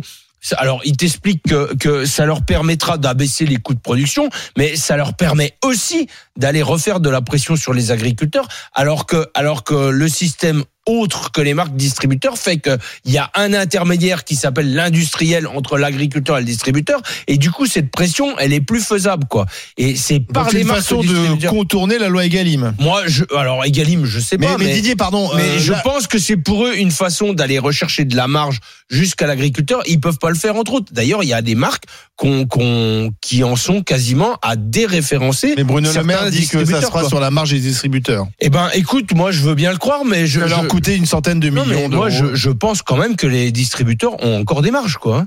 Euh, les seuls qui ont encore des marges parce que ils n'ont pas l'augmentation des coûts de production. Alors ils l'ont, mais à moindre mesure que le mec qui a des fours, qui a euh, euh, qui fait chauffer du lait, qui euh, a des frigos, qui a, ils ont des coûts de production qui augmentent. Donc mais c'est un- je pense que c'est les gens qui ont la marge la moins Après, impactée. pour la distributeur, c'est c'est habile parce que c'est aussi pousser les clients à aller vers leur marque. euh, C'est un Et bon. bien sûr, c'est un bien bon sûr. Et, commercial. et- et- et aujourd'hui là, ça s'est quand même assez mal fini euh, le 1er mars. Euh, Il y a des grandes marques, hein, Lactalis entre autres, Hmm. qui sont euh, qui sont à la veille de déréférencer certaines grandes enseignes quoi. hein. Donc je pense que aujourd'hui ces paniers, c'est une façon d'aller taper euh, dans les marques distributeurs ceux qu'ils maîtrisent jusqu'à la production quoi. Alors peut-être que c'est une façon pour eux de refaire, enfin de rogner la marge un peu partout et d'arriver euh, aux produits à Jusqu'au 2 mois de juin, mais- ça va durer trois mois. Et après, je- on renégocie. Après, concrètement, je, je, je sais pas qu'est-ce qui va les empêcher. Il y aura des euh, produits de faire frais, de la hein. marge à côté. Quoi. Il y aura Voilà. des produits frais aussi. Et hein. après, Oui, c'est ça que je voulais la dire. Quoi. Euh, ça serait légumes. vachement utile si on était sur de la matière première Voilà. agricole et pas sur des produits transformés. Voilà. Est-ce que tout le monde va, va, va, va en tenir compte ou est-ce que c'est juste de la com? Est-ce qu'on va vraiment la- aller chercher ces Non, produits? c'est de la grosse com. Si tu veux, on laisse tomber euh, les chèques parce que les Français disent de manière unanime qu'ils en ont marre des chèques. Il s'agit de quoi en fait, Alain? Il s'agit qu'aujourd'hui, il y a tout qui augmente et en particulier euh, l'énergie, l'essence et en particulier les produits alimentaires qui est quand même un bien essentiel à la survie de chacun d'entre nous. Et aujourd'hui, on, on le rabâche, moi je rabâche à chaque émission qu'il il faut indexer euh, les salaires sur l'inflation. Alors les économistes me disent que non. Alors excusez-moi, je suis pas économiste, je suis pas assez intelligente, j'ai pas les compétences, il y a aucun souci. Mais moi, il faut m'expliquer comment. C'est pas un coup de mesurette. Tu parlais de mesurette, mon cher Charles, tout à l'heure pour euh, la réforme des retraites. Moi, je considère que tous ces petits coups de pouce sont des mesurettes pour faire taire les Français sur un problème qui est qu'aujourd'hui, les Français n'arrivent plus à vivre de leur salaire, ils n'arrivent plus à s'alimenter correctement de leur salaire. J'écoutais ce matin euh, ben, sur RMC le, le fait qu'on dise qu'il y a beaucoup de Français aujourd'hui, dont des retraités et des étudiants, des étudiants qui ne font qu'un seul repas par jour. Le drame, il est là. Il n'est pas à ce qu'on nous baisse, on nous mette des tarifs misérables sur des produits qui sont en score énergétique à eux, tu vois, où c'est de la merde, où les gens ils mangent des produits qui sont complètement transformés, bourrés de sel, bourrés de, de produits qui te rendent malade plus vite que les autres. Le- le- tu- Il y en a marre. Ça, on sait Non, pas mais si tu veux- non, mais peu, peu importe, ils vont tous faire un produit pas cher ici, un pro- et donc en fait, il faudrait que ton activité principale ce soit de faire le, le tour entre tous les marques, entre toutes les marques, entre tous les magasins pour prendre le moins cher ici, le moins cher ici, et tu les perds en carburant ou en transport ou en temps. Faut arrêter de déconner, qu'on paye les Français correctement, qu'on arrive à bloquer les tarifs parce que on parle pas. Je suis pour que les producteurs soient payés correctement. Je suis pour le commerce équitable. Mais tous ces gros industriels qui se gavent de marges qui sont indécentes, tu vois, il y a une augmentation de 5%, 6,2, 6,5 et là à 10. Faut arrêter de déconner. Jusqu'à quand ils vont se gaver sur le dos des producteurs et des Français qui n'arrivent plus à s'alimenter? C'est pas une mesurette sur trois mois qui va faire qu'on va régler le problème du fait qu'aujourd'hui, les gens qui travaillent, les retraités, les étudiants, n'arrivent plus à manger trois repas corrects par jour. J'ai une question quand même, Didier, pardon Charles, mais euh, est-ce que ce sont des produits français? Non, pas Non, mais forcément, c'est parce ça que, le mais parce que je vois que Bruno Le Maire nous dit terrible. il y aura un logo tricolore euh, anti-inflation. Donc ça, on va- voilà. Donc on met le logo tricolore sur des produits qui peuvent être qui ne peuvent pas. Qui non mais pas c'est là où le français. truc il est vicieux Voilà. dans les marques C'est pas euh, forcément distributeurs. produits faits parce par des que Français. les marques distributeurs elles deviennent françaises euh, sans forcément qu'il y ait une traçabilité sur l'approvisionnement Ouais, ouais. quoi. hein. Euh, alors tu as des gens qui qui ont des marques de produits régionaux de, dans les marques distributeurs il y a à la Donc, fois ça du très d'être vertueux mais il y a à contre la le fois aussi de la producteur. Ça risque tambouille contre le producteur. mais je pense que le, le fait de passer par les marques distributeurs, c'est une façon euh, d'aller rechercher la marge euh, jusqu'en haut. On Quoi. va écouter euh, Edith qui nous appelle Mais de je peux me tromper. Hein. Bonjour Mais je pense Edith. que c'est ça qu'il y a derrière. Je suis sûre que c'est ça. Bonjour ma chère Edith. Alors, est-ce que vous allez, euh, est-ce que vous êtes satisfaite de voir ces, ces paniers anti-inflation arriver dans les dans les supermarchés? Non, mais moi je pense que clairement, c'est se foutre des gens, quoi. Merci. Parce que euh, ce matin, on voit bien que l'État se désengage et va laisser faire les grandes surfaces. Mais les grandes surfaces, depuis quand ils font dans le social? Et, et- et voilà, Leclerc ce week-end, ils ont fait l'essence à prix coûtant. Ça a enlevé 2-3 centimes. Euh, Enfin, c'est c'est dérisoire. C'est dérisoire. Mais c'est là où les Français vont faire leurs courses, Edith. Hein, c'est dans les grandes surfaces. hein. Ah ben oui, certainement. Mais si vous voulez, il y a quand même un désengagement de l'État. Euh, Mais l'État va pas payer vos courses, pardon, à un ah moment non, donné. pas du tout. Ah Euh, non, c'est- pas ça. C'est que si vous voulez, euh, à un moment donné, euh, pour moi, c'est, c'est, c'est, comment dire, c'est de l'enfumage parce que ça, ça, ça aura qu'un faible impact. L'État, il, il- il devrait faire des choses mieux, euh, mettre en place euh, des systèmes où, où les gens puissent se nourrir correctement. Enfin, je veux Merci, dire, quand Edith. même- c'est quand Ouais, même. enfin, euh, moi je veux bien, ça Euh, s'appelle l'économie administrée. Euh, Là où Oui. ça- on l'a mis en place, ça a raté. Hein. Ça Je- s'appelle les call causes. Vous voyez, Oui, c'est là où bon. l'État se- s'occupait des prix, de remplir les, les, les, les- les paniers des Français et les rayons des supermarchés. Ça s'est écroulé ces systèmes. Alors, euh, Ouais, mais celui qui est là, il, il, il- s'écroule pas. bah Ok, non, il mais les gens, ils s'écroule crèvent pas le de faim système. aussi. mais quoi, non, il crève pas de faim. On crève pas de faim en France. Il y a des gens qui ont des difficultés. Mais Est-ce que vous avez vu les restos du cœur je que- dans, Germinal à Non, est-ce que tu as regardé les, restos du cœur ce week-end C'est fatigant, oui, non, mais Est-ce que tu as regardé. D'abord, ça devrait même pas exister les restos du cœur. Donc merci à Coluche et merci. regarde, regarde, te- Qu'est-ce que c'est les restos du cœur? C'est une association qui est née il y a 30 ans à peu près. C'est plus efficace que l'État, c'est bien. c'est plus efficace, mais c'est pas normal. Bah c'est normal. plaît, Il y a plein de Kauter, on n'est retraités pas qui- qui mangent encore, pas, on quoi, n'est s'il y a pas pas les encore restos. dans une république soviétique, donc on n'est pas au politburo, donc on écoute les autres. Oui, oui. Euh, Ouais, mais c'est bah pour oui, bah oui, je suis désolé. Ouais, bah c'est- oui, c'est voilà, c'est c'est aussi un des, un des, Voilà. un des traits caractéristiques de de l'extrême gauche, c'est que euh, l'opposition n'a pas le droit de s'exprimer. Une des raisons qui font, une des raisons qui font euh, que les salaires sont faibles en France, c'est notamment les charges sur les salaires. Oui, euh, quand on euh, paye un salarié, on donne euh, quasiment le montant de son salaire en charge, le montant de son salaire net. On, le, on, le- on peut à peu près le doubler en charge. À quoi servent les charges? Notamment à payer les retraites. Donc ton gars qui a appelé tout à l'heure. Non, pas les retraites des sénateurs, justement, parce que c'est une caisse autonome. Ton gars qui a appelé tout à l'heure, qui a pris sa retraite à 51 ans, le conducteur de métro, ce sont nos putains de cotisations sociales et patronales qui servent à payer le fait que pendant 49 ans, ce gars ne va rien faire de ses journées. Donc excusez-moi, mais Pendant 49 ans oui, bah ou c'est une c'est une image. Il vit centenaire. c'est- Oui, non, mais voilà, centenaire. Bah oui, mais parce Il qu'il y a de plus en plus. 80 ans, Mais arrête moyenne. aussi avec ça, Kauter, non, tout le monde crève pas à j'arrête pas. 60 ans. Arrête mais conneries. Voilà, laisse-moi Non. finir. En moyenne, on vit finir, 20 ans après la retraite. Tu Écoute, non, non, non, non, tu as fait un monologue depuis tout à l'heure. Tu me laisses parler maintenant. Charles n'avait pas parlé. Stop. Non, non, mais parce que ton monologue, il, il devient, si tu Ouais. veux, il y a un moment, C'est- faut quand même qu'on puisse parler nous grand. aussi. Non, Pareil. non, bon, écoute. Voilà. Je- on fera un, un décompte des temps de de parole. problème. Tu seras surprise. Non, non, Hein crois-moi. Euh, donc moi, je pense que depuis cette réforme à la con, qu'on soit pour ou contre, etc., moi, je m'en fous. Je serais ravi de voir ce gouvernement de, de, de Razmoquette tomber à l'occasion de cette réforme. Peu importe. Euh, de- ils sont quand même en dessous de tout dans l'ensemble, faut être clair. Mais que on nous fasse une espèce de, de, numéro euh, sur le thème, en fait, la France, c'est germinal et la cause de cette situation, du fait que les gens soient pauvres en France, c'est parce qu'il n'y a pas assez d'État, pas assez de redistribution, pas assez de cotisation. Excusez-moi, non. La réalité, c'est que précisément, on est enquisté dans un système dans lequel il y a beaucoup trop de cotisations, beaucoup trop d'État. On est suradministré et on devient fou à vouloir aller toujours plus loin dans cette logique. Moi, je constate, et je finis par là, que dans de très nombreux pays, y compris frontaliers d'une autre, y compris par exemple en Suisse, tu serais surprise de voir le prix des courses en Suisse. Mais même moi, je peux pas Et faire. le mes- pouvoir d'achat mais- des mais- Mais moi, agriculteurs. je, mais moi, Mais petit tu as vu les salaires en Suisse parisien. Bah oui, bah oui, justement. Mais, pourquoi Mais pose-toi des questions, Kauter. Ouais. Parce que là-bas, ils ont infiniment moins d'impôts, moins d'administration, Moins de charges. moins de charges. Et c'est pareil dans beaucoup d'autres pays. Et tu regardes le classement du PIB par habitant. Tu n'as pas un pays qui a la fiscalité de la France. Tu n'as que des pays ultra On peut te répondre? Donc à un moment donné, essayons d'ouvrir les yeux aussi sur notre On situation. peut te Et répondre je à ta remercie Edith d'avoir été avec Charles nous.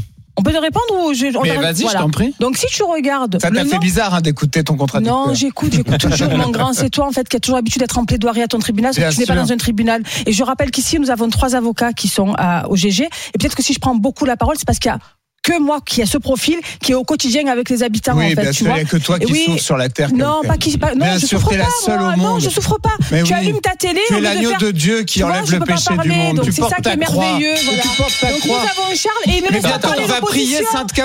Mais non, mais il ne laisse pas parler l'opposition justement parce que tu vois, il te renvoie à ta gueule ce que lui fait lui-même fait toute la journée et encore ici. Ceci étant dit, tu n'as pas besoin d'aller sur le terrain. Tu allumes ton téléviseur au lieu de faire tes soirées de la night de Parisien. Ah bah, tu les verrais. faire tes soirées La télé, dans ton sont château. mes soirées de la- Donc, raviolis, tu mais pourrais- français, tu- tu- attention. si tu écoutais, tu aurais vu le nombre de retraités qui sont isolés, y compris dans des campagnes, qui sans l'apport des restos du cœur ou de, du secours catholique ou du secours populaire ou peu importe, des associations qui sont organisées, qui sont devenues des ONG, qui Oui, sont mais avec devenues aujourd'hui. donc finalement, euh, incon- ok, ça donne, c'est ça des donne raison à Charles. Excuse-moi, c'est des dons. Bah, c'est le système. C'est des dons. C'est- des dons. qui on en arrive là, pourquoi. Donc vous avez vu que Charles, vous l'avez pas coupé. Franchement, je vais me casser, je vais vous laisser débattre. Il n'y a pas moyen que je parle ça un seul jour. bien. Et d'ailleurs, au sein de l'agriculture, tout le monde te l'a dit, sans que je sois coupé 800 fois. Et après, je gueule. Personne me l'a dit. Euh, C'est Euh, bizarre qu'il y a personne m'a dit au salon. Mais personne m'a dit au Continue. salon agriculteur qu'on te couvrait. Ah À part tes amis. Mais quels amis Je sais pas, personne. Mais continue, Kauter. Moi, je ne nie pas qu'il y a allez, vas-y, pauvreté. fini, fini, fini. Dois je gagner à la fini parce pauvreté. qu'en fait, il y, a- eu toute une partie de la population. Je rappelle qu'au-delà on est de d'accord qu'il y a des pauvres. au-delà. Avec un système redistributif déjà. Parlez tous les deux. Mais continue. Allez, dans un instant, Non, on je- continue la voilà, discussion avec pas les GG. À tout de suite. Voilà. RMC, 9h midi, les grandes gueules. Alain Marchal, Olivier Truchot. Les GG, les grandes gueules sur RMC, RMC Story, les grandes gueules en direct avec vous au 32-16. Bien sûr, on discute, on débat. Euh, les amis, on débat de ces paniers anti-inflation que vont mettre en place les grandes surfaces. sur- surfaces. Alors, est-ce que c'est à, à l'État de le faire? Est-ce que c'est aux, aux grandes surfaces? C'est Stéphanie qui va en parler avec nous. Elle nous appelle des Alpes-Maritimes. Bonjour Stéphanie. Oui, bonjour les grandes gueules. Alors, est-ce que c'est, c'est, ça va servir ces paniers anti-inflation? C'est bon pour le pouvoir d'achat? Absolument à rien. Pourquoi? Ben, parce que les grandes surfaces, les grands distributeurs, les, tout ce que vous voulez, vont faire leur panier inflation en se basant sur des produits de, même pas de marque distributeur, des produits premier prix. Les produits euh, Simpli pour Carrefour, Eco pour Leclerc et tous ces produits-là. Et en fait, ce sont des produits qui sont déjà très bas comme prix, ça c'est vrai, mais de qualité très médiocre. Très, très médiocre. Mais je suis d'accord avec vous, Stéphane. Moi, ce que je comprends pas, c'est que le gouvernement soutient cette initiative. Or, le gouvernement, Bruno Le Maire nous avait dit il y a quelques mois qu'il voulait mettre un chèque alimentaire pour privilégier les produits français et les produits de qualité. Parce qu'il fallait manger Ma- sain. Macron l'a redit à l'ouverture du salon, Il faut- manger il faut- français, hein. Il faut manger français et manger sain. Manger euh, pour notre santé. français. Or là, là, c'est des produits pas cher. chers. Allez-y, Stéphanie. Le, le seul critère, c'est que c'est pas acheter cher. Français, on peut pas acheter français, c'est hors de prix. Comment voulez-vous que les gens maintenant achètent ou mangent français? Ce n'est pas possible. Moi, je veux bien manger français. Je veux bien acheter tout français. Mais vous vous rendez compte?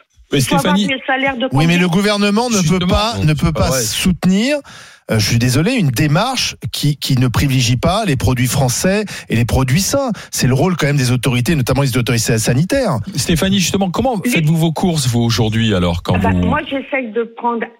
Le, déjà, je m'impose un budget par semaine. D'accord, de combien à peu près? Ben moi, euh, je, nous on est deux, j'essaye à 70 euros, mais j'achète pas de viande, j'achète plus de poisson, D'accord. j'achète que des, des légumes, mais alors vraiment le strict minimum. Je compte. Je vais prendre euh, deux clémentines par jour pour chacun. Des, vous voyez, c'est tout Oui. ça. D'accord. Et euh, on est obligé. Mais l'État aurait dû imposer aux grandes marques, toutes les grosses marques et tout ça, des, des prix qui soient fixés, qui soient bloqués pendant euh, trois mois, six mois, sur lesquels il est impossible de faire de marge. Pourquoi aller chercher les, dis- les grandes surfaces qui vont faire ça sur Bah, les grandes surfaces vous disent qu'ils font pas beaucoup de marge sur les, ces marques-là, marques distributeurs, et qu'ils Bah vont oui. rogner sur leur marge. Ben voilà. Ils vont, non, C'est mais déjà ils font très très peu de marge. Ça, ça leur coûtera rien. Ils vont Ah faire croire que ça leur coûte beaucoup, mais Oui, c'est mais après, ce qui serait intéressant, mais euh, c'est de regarder s'il mais n'y a pas ce d'autres produits, d'autres regarder, produits qui enfin. vont, qui vont aussi on cause euh, un peu dans légèrement le vide. augmenter, quoi. On cause un peu dans le vide parce que Mais tout le, tous les autres produits, ils vont re- récupérer sur, sur d'autres produits. Il faut pas rêver. non mais l'inflation elle est là quand même euh, Stéphanie, on peut pas non plus dire que il faut il faut il faut vivre avec. Produire du fromage aujourd'hui, euh, il y a l'augmentation du prix du lait parce que le producteur, il y en a de moins en moins et, et, et du coup le producteur il a une augmentation de charge. Euh, celui qui fait du fromage, euh, il fait il fait tourner des camions pour collecter du lait, des camions pour redistribuer le fromage. Euh, il a euh, des frigos et il fait chauffer le lait. Donc euh, partout il y a de l'énergie et ça augmente. hein. Je suis entièrement d'accord avec vous. Seulement, le problème en France, c'est qu'il y a tellement d'intermédiaires qui se gavent sur, euh, sur les chaque fois que ça, à l'arrivée, c'est le consommateur. Oui, mais le, le gouvernement ne peut pas faire croire qu'il n'y a pas d'inflation. Moi, j'ai peur que Bah oui, on raconte une histoire euh, aux Français euh, euh, qui, qui n'est pas la bonne. Il y a une inflation, il faut il faut la répercuter. Donc là, euh, Bruno Le Maire nous dit oui, jusqu'en juin, euh, on va freiner l'inflation. Oui, puis que so what. Et en juin, il se passe quoi C'est comme le carburant, ce on sont les vacances et que on va augmenter tout, mais alors d'une façon euh, Bah oui. comme d'habitude, comme tous les ans. Au mois de juin, les prix s'envolent et ne rebaissent jamais, hein, d'ailleurs. Mais Donc on est on est en train de faire croire aux Français des choses qui sont pas Moi, vraies. je l'ai Stéphanie, dit, merci d'avoir été avec nous. Stéphanie, bonne journée. À bientôt Merci dans, à dans les et GG, à bientôt dans les grandes gueules. Merci, au revoir, Stéphanie. Au revoir. on sort de 40 ans où on a fait croire aux gens que la bouffe c'était gratos ou Ouais. quasiment quoi. Et Aussi. et et il y a enfin il y a aujourd'hui pas une bouffe mais des multitudes de bouffes et j'ai quand même peur que dans ce panier à 2 euros là certains vont mettre tout le bas de gamme des produits euh, vont faire importer euh, euh, des matières premières sans aucune condition euh, sanitaire Des produits étrangers. on va on va les favoriser. Alors c'est pas sûr, mais c'est quand même comme ça que ça va se passer. Et, et, et derrière ça, on, on va plutôt montrer du doigt ce qui va vraiment augmenter, qui est dans la qualité. La, la réaction de Stéphanie, moi je suis pas d'accord avec ce qu'elle dit, mais mais c'est quand même un peu ce qui est en train de se passer. On ne peut plus acheter de produits français. Elle dit on ne peut plus acheter de produits français. Alors c'est quoi? Dans son esprit C'est peut-être de la viande de bœuf euh, euh, tracée euh, qui a une origine France. aussi des fruits et Et légumes parfois. Peut-être des fruits et légumes, mais mais c'est vrai qu'il y a une différence aujourd'hui entre des produits français et des produits qui ne le sont pas, parce que derrière ça, il y a il y a une différence de coût de production, quoi, de coût de production et de normes de production. Oui, mais quoi. les Français n'ont pas cru ces dernières années que la bouffe était gratuite. si Non, je- la bouffe était accessible, comme plein d'autres choses. Et aujourd'hui, elle devient de plus en plus inaccessible, et en particulier les produits français, et en particulier les produits bio et les produits de qualité de manière générale. Et c'est ça qui a changé. C'est qu'avant, quand tu faisais tes courses, tu allais au supermarché, tu payais, tu payais ta facture d'électricité, et tu n'avais pas de problème, tu subvenais à tes besoins, tu partais en vacances euh, dans un truc euh, pourri ou moins pourri, tout dépendait de tes moyens, mais tu partais quand même tous les ans. Et qu'aujourd'hui, en fait, les gens, font- après, il y a des nouveaux frais qui, les loyers ont augmenté, on n'en parle pas assez, c'est la dépense à laquelle tu peux pas échapper. Tout a augmenté et qu'après, quand tu as payé toutes tes factures, et je vais encore le ressortir, mais tu étais là, j'ai sorti le- les, les 1000 balles d'un smicard et on a fait la démonstration ici. Quand tu payes toutes tes dépenses contraintes, Ouais, mais ce qui je- te reste, c'est pratiquement rien et tu es obligé de vivre, voire survivre avec le Non pratiquement mais rien. la Il variable y a une inflation. d'ajustement c'est devenu la bouffe, ok, mais, Oui, mais enfin, c'est tu es pas obligatoire euh, Kauter quoi. hein. Quoi, c'est pas Euh, le panier de la ménagère, il y a 30 ans, c'était c'était 30% en alimentation, c'est devenu 11 ou 12 hein. Pourquoi? Parce que Bah, parce tout que a t'achètes augmenté. tout le reste, mais, tu Mais- fais un choix quand t'achètes tout le reste. Mais, quoi, hein. mais non, tu fais pas un Moi, choix quand ton, quand ton loyer a doublé. gens, euh, Excuse-moi, quand ta carte de bus, le passe Navigo ou ailleurs, quand les cartes de bus augmentent, quand l'infla- euh, l'énergie augmente, quand ton, ton- ton- le plein, je suis désolé, moi j'étais pas dans l'inflation, j'ai plus de voiture depuis 10 ans. Mais quand j'en avais une, j'avais une Golf. Quand j'ai Bah acheté oui, la oui. Golf, c'était 40 euros le plein. À la fin de quand on me l'a prise, que, que je m'en suis débarrassée, c'était 70 euros le plein. Et on n'était pas dans cette situation-là. Donc tout augmente. Et ce qui te reste, voilà. Et en plus, la nourriture a elle aussi augmenté. Donc les gens n'ont jamais dé- euh, dénigré les producteurs ni quoi que ce soit. Sauf que les gens av- avant, ils avaient les moyens de manger et qu'aujourd'hui, ils n'ont plus les moyens de bouffer. Et c'est ça le drame. On va écouter euh, Morgane qui nous appelle euh, de, de Sèvres. Bonjour Morgane. Bonjour. Euh, bienvenue Morgane. Est-ce que c'est utile ces paniers anti-inflation de la part des grandes surfaces? Alors euh, moi par, com. par- alors pour moi c'est pas du tout utile, c'est un coup de com et puis ça va hum, pénaliser les gens. Alors, pour avoir habité longtemps à Tahiti, en Polynésie française, il y avait, euh, enfin il y a toujours d'ailleurs, ce qu'on appelle les PPN, les produits de première nécessité, euh, dont les prix sont bloqués en fait et ce qui permet euh, aux gens de pouvoir acheter bah, les, pâtes, la Tout est farine, importé, ouais. des choses comme ça. Euh, sauf qu'en fait, ben, l'argent qui est pas, le manque à gagner sur ces produits, faut bien le réper, enfin, faut bien le répercuter quelque part d'autre, ce qui fait que le coût de la vie pour le reste est exorbitant. C'est euh, hors de prix. Et donc moi, ce qui me fait un peu peur avec ça, c'est euh, effectivement de mettre des produits. euh, euh, alors forcément, hein, là, tout le monde a besoin de manger. C'est de plus en plus dur pour tout le monde. Donc euh, même si c'est des, produits euh, de sous-marque, euh, on ira forcément au moins cher. hein. mais ça va se répercuter sur d'autres choses. Et ces autres choses, ce sera des produits dont on a aussi besoin et qui seront, qui deviendront hors de prix. Euh, après, euh, le gouvernement, c'est ce que je disais à, vos, à votre standardiste, c'est que le gouvernement, ils sont bien gentils de mettre, de demander encore aux autres de faire des efforts. hein. Moi, je suis enseignante, hein, donc on demande toujours aux autres de faire des efforts. L'État ne prend jamais euh, la mesure de ce que lui doit faire, ni pour euh, ni pour les soins, ni pour l'alimentaire, ni pour euh, rien du tout. Vous trouvez que l'État euh, ne, ne prend pas sa part des efforts en France Euh, alors pour tout ce qui touche à l'humain et au social, non, clairement non. Alors il prend ça par lui, mais Comme pas pour, euh, bah, pas pour. bah, alors euh, là, les gens souffrent atrocement de pouvoir se nourrir, de pouvoir se déplacer, de pouvoir se loger. Oui, mais c'est Euh, pas à l'État de payer aux gens leurs courses, leurs voitures et leur logement. payer- je dis pas qu'il faut payer aux, cours, aux gens les courses, etc. Par contre, ceux qui se gavent là sur l'augmentation des prix avec la TVA, euh, c'est quand même l'État. Enfin, je veux dire, plus les prix augmentent, plus la TVA augmente et plus l'État euh, se Ça gave. c'est vrai, ça c'est vrai. Y compris sur euh, le Et ça, et, gasoil. ça, hein. et ça, je suis d'accord, c'est pas normal. C'est pas normal que l'État euh, ait une cagnotte grâce aux augmentations du carburant. Il y a une cagnotte fiscale qui nous a été redonnée en partie grâce aux ristournes. Faut le reconnaître, c'est les ristournes ont été financées par ça. Mais est-ce que c'est normal que l'État, euh, C'est de la euh, TVA sur l'État. grâce, grâce à la hein, guerre en Ukraine, l'État rem- remplit ses caisses? Bon. Et du coup, Morgane, vous faites comment vous pour pour vos courses, pour faire euh, faire attention au, au prix et garder quand même, euh, euh, on va dire votre caddie basique, quoi? Vous faites comment? Alors, bah, nous, on privilégie les enfants. Hein. On a deux enfants, donc on privilégie euh, les enfants. Euh, on fait attention, on mange beaucoup de, de pâtes, de riz, de choses comme ça. Vous avez renoncé puis- à quoi, par exemple Ah bah on a renoncé à tout ce qui est euh, poisson, euh, la viande on achète euh, chez un producteur en gros colis de 10 kilos euh, une fois tous les trois mois. Euh, Est-ce que vous essayez d'acheter français quand même? Bah, du Euh, oui, oui, oui, mais il faut pouvoir passer euh, chez des producteurs parce que dans les grandes surfaces, acheter français, ça devient très compliqué.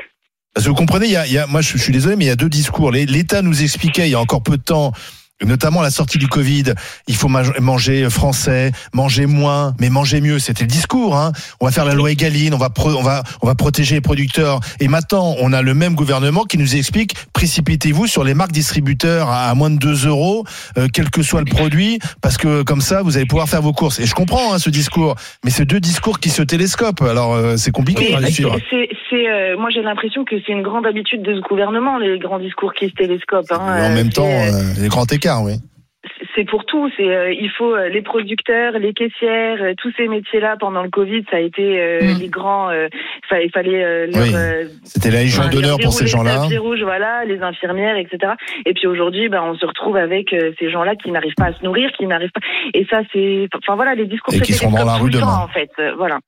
Et, euh, et pour pour le fait de manger français, et ben oui, si on a la chance d'avoir des producteurs à côté, si on a la chance, Ouais, voilà. de- voilà, C'est ce que vous faites dans les, intermédiaires. dans les Deux-Sèvres. Vous avez la chance d'avoir euh, des maraîchers, des, des, des producteurs de, de, de viande aussi à côté de chez Vous vous. avez un Morgane. fromager, Johnny Blanc. Ouais. Partenaise. Oui, bah oui, on a, on a cette chance-là, mais il faut encore pouvoir euh, trouver euh, les, les, les producteurs qui acceptent aussi de le faire. Et voilà. Mais il reste quand même des choses qu'on est obligé d'acheter en grande surface et pour lesquelles il faut euh, jeter les promos et les bons d'achat tout le temps, quoi. Donc, Merci, euh, surface, Morgane, si merci baisse- d'avoir été avec nous. Si elle baisse sa marge quelque part, une grande surface, elle va le récupérer ailleurs. hein. Eh, forcément. Bah, C'est évidemment. pas, c'est normal, c'est pas des opérations philanthropiques. C'est je sais plus. c'est les boîtes dans nos qui ont besoin de gagner dans nos argent. auditeurs, mais oui, c'est un pas, c'est pas, c'est pas la sécurité Donc- sociale. les donc, on j'ai quand même le sentiment, franchement, que comme d'habitude, c'est ce qui aussi nous met dans cette situation. Les Français se trompent un peu de, Oui, de, de de cible. responsables et de roues de secours.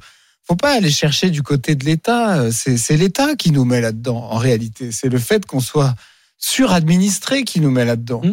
Euh, alors certes, les grandes entreprises pourraient euh, euh, et il faudrait là pour le coup, euh, euh, à mon sens, légiférer, euh, pourraient augmenter les salaires des gens, les bas salaires euh, qui sont qui sont maintenus très faibles et qui du coup euh, d'ailleurs réclament pour que le système fonctionne euh, des chèques, des allocations, permettre de toucher des aides employeur on, en- aussi. on en est à, à- à- on a créé un système où pour permettre aux grandes entreprises de mal payer les gens, on dépense de l'argent public pour que les gens puissent vivre quand même. C'est de ce système-là qu'il faut sortir. Mais moi, je pense que c'est pas avec toujours plus d'État. Je pense que c'est au contraire avec moins de charges et moins d'impôts, comme dans tous les pays où ça fonctionne. On Je va pense que regarder- mais ça, on a- en France, on a une passion irrationnelle Non. pour l'État qui fait Oui, qu'on n'arrive pas à entendre va ça. régler tous Non, je problèmes. pense que les gens s'insurgent de voir que le rythme de vie de l'État et de tout ce qui est parlementaire, en fait, tu vois, Ça, il y a un rythme. sûr. Non, mais les institutions de manière générale, les élus, ils ont un rythme de vie quand même qui est assez élevé. Ils touchent très peu à leur régime, ils baissent pas leur salaire, ils font pas d'efforts plus que ça. Et tu Ah, demandes les toujours. députés, au fra- c'est pas génial non plus. Hein. Pas non plus. c'est pas génial non plus, mais c'est pas non plus l'ouvrier euh, ou la que- caissière, dont tu vois, on ou parle. de on se des, on parle des députés, ou l'agent de sécurité. Non, mais tu vois, c'est c'est quand même pas. Tu vois, quand, quand Par le McKinsey. Pas la mine. McKinsey, ça a choqué. c'est pas la mine, tu vois, ils sont quand même payés au-dessus de la moyenne des Français. Et C'est pas la mine, mais que- député, c'est, enfin, à mon sens, c'est Oui. pas la bonne Attends, cible. Kauter, vas-y, je, finis mot de la je fin. pense que les Français, tu vois, qui sont, à qui on demande toujours plus d'efforts, qui voient que là où on fait pas d'efforts, c'est ça plus qu'autre chose qui les met en colère, en fait. Allez, on a regardé, euh, on vous a posé la question, les paniers anti-inflation des supermarchés, est-ce que c'est indispensable Est-ce que c'est un coup de com? On est Com. dans le coup Ah oui, com à 85%. 85. Personne n'est dupe. Dans un instant, les indiscrets GG, euh, on va voir ce qui se passe en coulisses du côté de la majorité du gouvernement. On travaille aussi à un autre dossier, celui sur l'immigration. RMC, 9h midi, les grandes gueules. Alain Marchal, Olivier Truchot. Les GG, les grandes gueules sur RMC, RMC Story aujourd'hui. Qui est dans les GG euh, Kauter Ben Mohamed, Charles Consigny et Didier Giraud. Euh, quelle heure est-il? 11h moins le quart. C'est l'heure des indiscrets. RMC les grandes gueules. Les indiscrets. Les indiscrets GG avec Hélène Terzian du service politique d'RMC. Bonjour Hélène. Bonjour, Hélène. Tous les regards sont tournés vers la réforme des retraites. Pourtant, en coulisses, la majorité continue de travailler sur un autre texte Oui. tout aussi délicat, celui sur l'immigration. Oui, et la préparation, elle est méticuleuse. Ça fait plusieurs mois hein, déjà qu'un groupe de travail anticipe l'arrivée du texte au Parlement. Ce sera d'abord au Sénat en commission dès la semaine prochaine et euh, au printemps à l'Assemblée, mais à l'abri des projecteurs un peu euh, sous les radars en ce moment. Euh, les députés de la majorité passent à la vitesse supérieure. L'immigration sera au menu d'un déjeuner demain autour du ministre Gérald Darmanin, qui consulte hein, déjà à tour de bras euh, sur la question.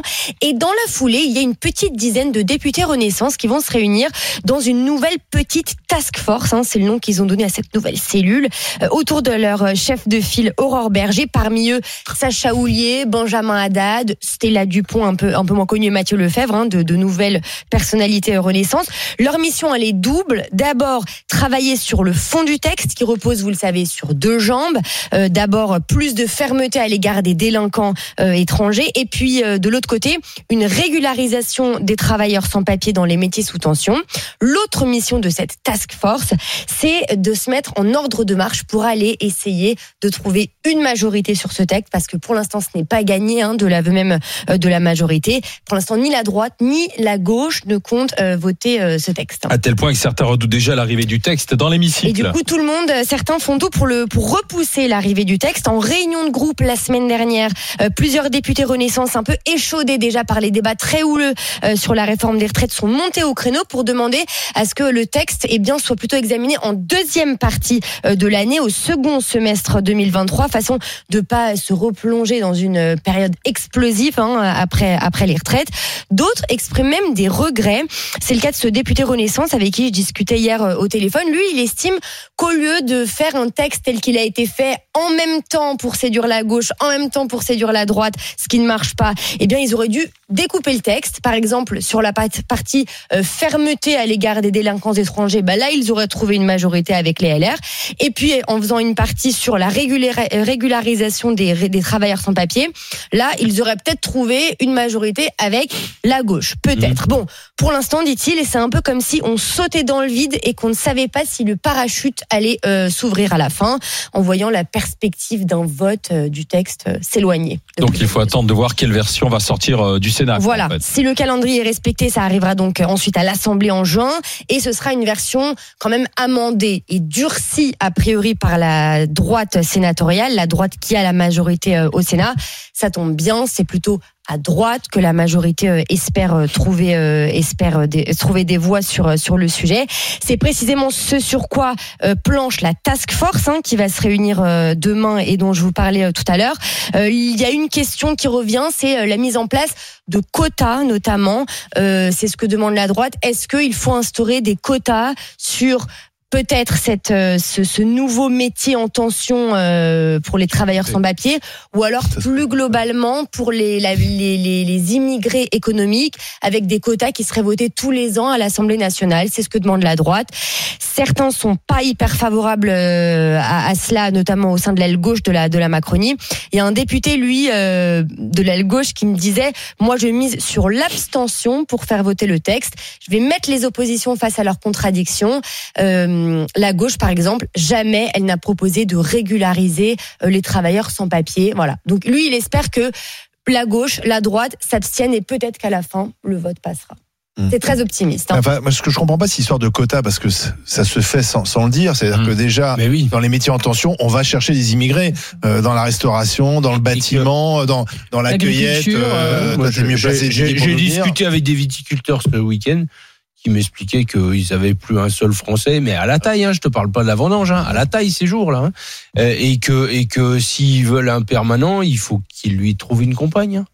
C'est pas plus compliqué que ça. C'est-à-dire? Bah, les gens, ils se marient et puis euh, ils ont un visa et puis ils restent en France, quoi. hein. Ça, se- ça se passe comme ça, quoi. hein. Ah oui.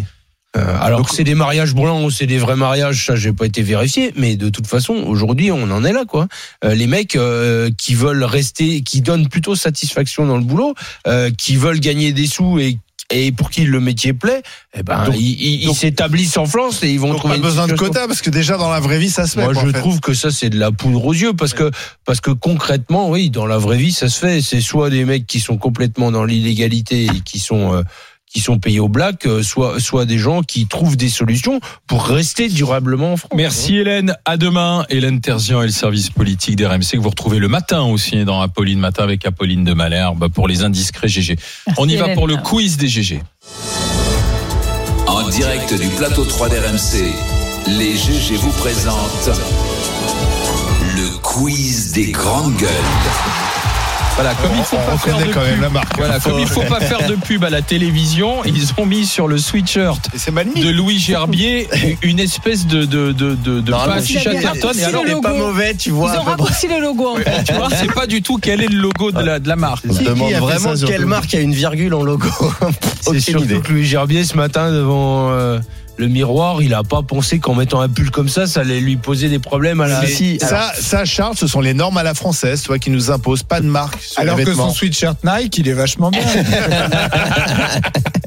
Et tu sais, euh, Didier, le vrai problème, c'est que tous euh, mes euh, pulls sont à laver. Parce qu'après une semaine au salon, il faut tout laver. Ça sent un peu le graillon. Tu jettes Ah directement. ouais, ouais, j'ai tout sans la truffade chez moi. Personne t'a demandé d'aller faire un bain de truffade. non Mais il n'y a pas quoi. besoin. tu passes la journée et c'est parti. Allez, vas-y. Bon alors, quelle mésaventure est arrivée à un pauvre raton laveur dans une gare aux États-Unis Euh, J'ai un indice, il se les gelait au sens propre. Il s'est retrouvé coincé dans les toilettes. Dans Alors il s'est retrouvé coincé. Dans un congélateur, C'est dans une gare. dans une gare. Dans une gare Dans train. un Dans une Dans gare, les trains ils passent sur des rails. Et le petit raton laveur, il était sur les rails. deux il est- rails. Il est retrouvé coincé. Mais pourquoi? Il fait très froid en Géorgie Il l'hiver. Il avait les sur couilles coincées sur les rails. Ouais, il avait les testicules coincés sur les rails. Aïe. Aïe, ça aïe, a fait aïe. des rondelles Ouais, On voit alors, l'image sur voilà, Story. on a, on a la À petite cause, image sur du, à cause du froid, il a les, les Voilà. qui sont restés. Exactement. Et on l'a sauvé Et alors, il a été sauvé. Aïe. Euh, deux agents euh, ferroviaires Ils sont ont venus. tiré fort. Attends, Euh, non, non, ils sont venus avec de l'eau chaude Ah bah oui, bien sûr. et ils l'ont arrosé d'eau chaude et l'autre euh, tirait tranquillement il a les sur la couilles, bête. il a les couilles bouillies maintenant. je, je me permets de saluer leur effort quand on sait qu'il y a un chat qui a été tué pour la même raison. Volontairement, c'est pas vrai. longtemps. Volontairement. En France, nous, on tue les chats. En Les rondelle. je rondelle. salue leur effort. Alors vois, qu'ils ont passé du temps à, sauver le raton laveur. qui n'appartenait à personne. Ben ouais, mais c'est peut-être qu'ils étaient pas en grève, les cheminots là-bas. Mais ils n'étaient pas en grève ce jour-là aussi. Donc arrête, tu sais. Non, mais il fallait partir à l'heure. J'ai un problème parce que j'ai qu'un seul pin, je sais pas à qui faut l'offrir. Au départ. C'est toujours à l'heure. À l'arrivée, des fois, c'est un peu moins. à. Charles ou à À Didier. Alors maintenant, euh, toujours un peu farfelu, Diego Barria, un ouvrier du secteur pétrolier argentin, était disparu depuis quelque temps et on a retrouvé son corps. On a retrouvé son corps dans un endroit improbable. Est-ce que euh, vous avez vu cette histoire? Non. Dans un baril de pétrole? Non, à l'intérieur de quelque chose, mais à l'intérieur d'un être vivant. Un alligator. Il a été mangé. Ah, ah non, un serpent, anaconda. Un serpent. Non, non, non, non, dans l'eau, dans l'eau. Dans l'eau. Un requin. Ouais, un requin. Les restes d'un homme Ça fait disparu dans dans le ventre d'un requin. Il s'est fait bouffer quoi en fait. il- il- alors, je sais pas s'il s'est fait bouffer post-mortem ou euh, avant, tu vois. Est-ce qu'il a été tué par le requin Post- ou est-ce que Comment on a su qu'il était dans le requin? Eh ben alors, ce sont des pêcheurs qui allaient à la pêche. Enfin voilà, c'est leur euh, leur lieu de Oh, ouais. leur lieu de pêche. Ils pêchent le requin. Le pêcheur raconte, j'ouvre le j'ouvre le requin et puis bon là, à l'intérieur du requin, il y avait un bras tatoué. Ah. Et là, j'ai compris. Oh, la vision d'horreur. Et ça fait rire. ouais, là, je me suis dit tiens, j'en tiens une pour le quiz. Tu vois, c'est ce que je me dis quand je lis ces. Madame, on a retrouvé votre époux. Ouais. Une bonne et une mauvaise nouvelle. Bon. Euh, voilà, voilà. Donc, euh, il était parti depuis le 18 février. On l'a retrouvé dans le requin. Ensuite, grande gagnante de la classique des euh, rare, un Bianche. cercueil en peau de requin. C'est des belles infos en tout cas. Toujours, toujours, t'as Hein remarqué. Ouais. La gagnante de la Strada Bianchi. toi, t'es là, tu passes ton week-end Non, non, euh, mais et tout. Mais bien moi, le lundi, j'arrive, tac, je te remets à jour. euh, la- gagnante de la, de la grande Strade Bianche, la course italienne de vélo, Demi Vollering, euh, à 15 km de l'arrivée, elle s'est fait doubler alors qu'elle allait gagner la course. Est-ce que vous avez vu par qui elle s'est fait doubler Un raton laveur. Non. Mais le problème, c'est qu'il a- il il avait les alibos picolés. Un raton laveur à l'intérieur d'un requin. non, non, non. Euh, mais ça reste animalier. Euh, on va le voir sur Ah. RMC Story. Elle s'est fait doubler par un cheval. Un cheval? Ouais, t'as qui qui s'est échappé de l'enclos. Donc euh, ouais, elle a failli perdre la course là, on le voit là, La vache. en pleine, vraiment sur la piste, euh, enfin Ah oui, sur la, sur le sur le Tour de tracé. France. Oui. Vous vous souvenez, Le- ça non, il courait à côté. C'est le, cheval d'Anaïs. Voilà. Ouais, c'est. Chipou, c'est Chipou, donc il- il, lui a mis c'est 100 mètres et puis à la fin il s'est vautré. Ah mince, Il a eu mal. dérapé sur Mais- le bitume. Mais c'est arrivé au Tour de. France. C'est arrivé au Tour de France. images euh, classiques du Tour de France avec le Oh, cheval il court qui à côté. Il court à côté, ouais. Et on avait vu euh, plusieurs fois aussi, tu sais, des chiens qui sortent au dernier Ah moment et qui fauchent le coureur. Là, c'est assez dramatique. Euh, petite question euh, franco-française cette fois. Qui est Lisandre Van Mulders? Un cheval. On leur fait Alors, c'est un Un raton laveur dans un. Lys- Vas-y, Lysandre Van Mulders. Ouais. Lysandre, déjà, ça. Un néerlandais. Non. Non, non, non, il est non. corse. Alors, il est corse. Ah oui, Avec un nom belge. C'est l'homme le plus beau de France. Eh oui, c'est Mister Ah, France Mr. 2023 et je crois qu'on Juste a après même pas de Conti. VCP parce qu'on est jaloux Ouais, donc on n'a pas les vrai. On va photos. voir la photo, mais- non, On va voir la photo sur la on est corse, normalement, Elle on s'appelle Doumé. Elle arrive, elle arrive de Non, alors voilà, c'est ça qui est drôle. Ah merde, bah, on l'a pas. On n'a pas Ah, la photo, merde. ah bah c'est C'est-à-dire, dommage. On parle de Mister Corse, Ouais, Il a et- quel de âge Mister France et on n'a C'est- pas la photo. Photo est censurée. sont déjà mis en grève là. C'est de parce ma que- faute. Non, c'est de La ma photo faute. est C'est de ma faute. censurée. Je ne jeterai personne sous le bus. Mais il c'est a de ma quel âge Il a quel âge? Euh, il a Dommage. quel âge? Il a 20, il a, il est très jeune, il a 23 ans. Du coup, si tu le vois pas, ça m'intéresse cette info. Non, Ouais. c'est ça. Merci Oui, mais du coup, euh, pour par cette jalousie. dernière information, monsieur Louis Gerbier. Ouais. Tu peux repartir euh, jeter ton pull. quiz. Ah, on on a l'impression d'avoir fait normal Nous, on veut bien le plus de France. Ah, On se sent instruit euh, et cultivé. Nous, hein. on veut bien le gros de France, mais la quarantaine d'années, avec Ouais. une situation euh, stable, célibataire, ça, c'est qu'on a pour toi. productrice. Ça faut aller, pour toi. Mais non. faut aller les chercher Casé. euh, à Pôle emploi. C'est trop jeune pour moi. Ah, 40 ans, c'est Et trop ouais, jeune. peut-être que je suis casée, qui sait Qui sait Ah. Et juste une seconde, on fête les Colettes aujourd'hui, on embrasse toutes les Colettes. Voilà. Dans- Bonne fête, Colette. Bonne fête, fête les Colette. Colettes. Il n'y a plus personne qui s'appelle Colette. en Si. Ta maman. De moins en moins. Non, non, non, maman c'est Bernadette. c'est le niveau des. Ça ça va revenir les Colettes. Oui, oui, oui. Et on les embrasse très fort et tous ceux qui les aiment. Dans un instant, le à vous de choisir. euh, euh, on vous a proposé deux sujets de discussion sur notre site internet euh, rmc.fr. euh, duquel voulez-vous que l'on parle ensemble? Les féminicides, trois féminicides en deux, en l'espace de de deux jours et des, et des conjoints meurtriers qui avaient déjà été signalés, ou le, le Pas-de-Calais avec euh, cette cantine qui propose euh, des, les restes aux habitants pour éviter le gaspillage. Vous souhaitez qu'on parle justement des féminicides et de ce problème qu'il y a toujours avec la police et les gendarmes.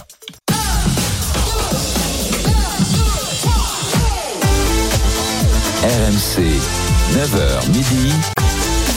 Les grandes gueules. Alain Marchal, Olivier Truchot.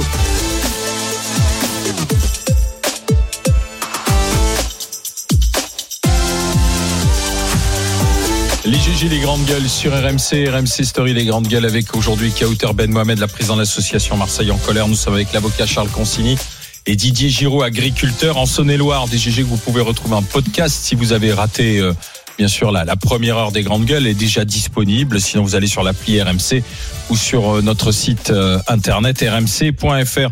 On parlera tout à l'heure du blocage des lycées avec bloquer tout ce que vous pouvez. C'est l'appel lancé par euh, Jean-Luc Mélenchon aux lycéens. Alors pour ou contre le, blocage des lycées pour Kauter. Euh, elle est seule face au reste du monde aujourd'hui. Non, c'est voilà, préciser- pas l'appel de Jean-Luc Mélenchon, Voilà. mais pour Moi, le je- mouvement des lycéens. pour le mouvement des lycéens, parce que c'est ce que j'étais lycéenne en 95 et je l'ai fait, mais je ne suis pas pour que voilà, pour qu'on on soit tous à des injonctions de Monsieur Mélenchon. En 95, tu manifestais pour le régime euh, spéciaux de la SNCF, pour les régimes spéciaux de la SNCF et de la Oui. RATP. Ah oui, en lycéen. En, en tant que Lycéenne. lycéenne, j'étais Ah en oui. terminale. Tu te sentais et concerné je- oui, par euh, le régime spécial du oui, cheminot. parce que j'avais des cheminots autour de moi, j'avais des parents coup, de collègues, et, et voilà, et oui, je me sentais Le mal est profond, ça tient Non. du lycée. Alors Non, attendez, ce sera tout à l'heure à 11h20. Le contre le blocage des lycées, Kauter est des pour, les le trois autres sont contre, et vous venez en discuter avec les grandes gueules. En attendant, c'est le à vous de choisir. RMC les grandes gueules. À vous de choisir.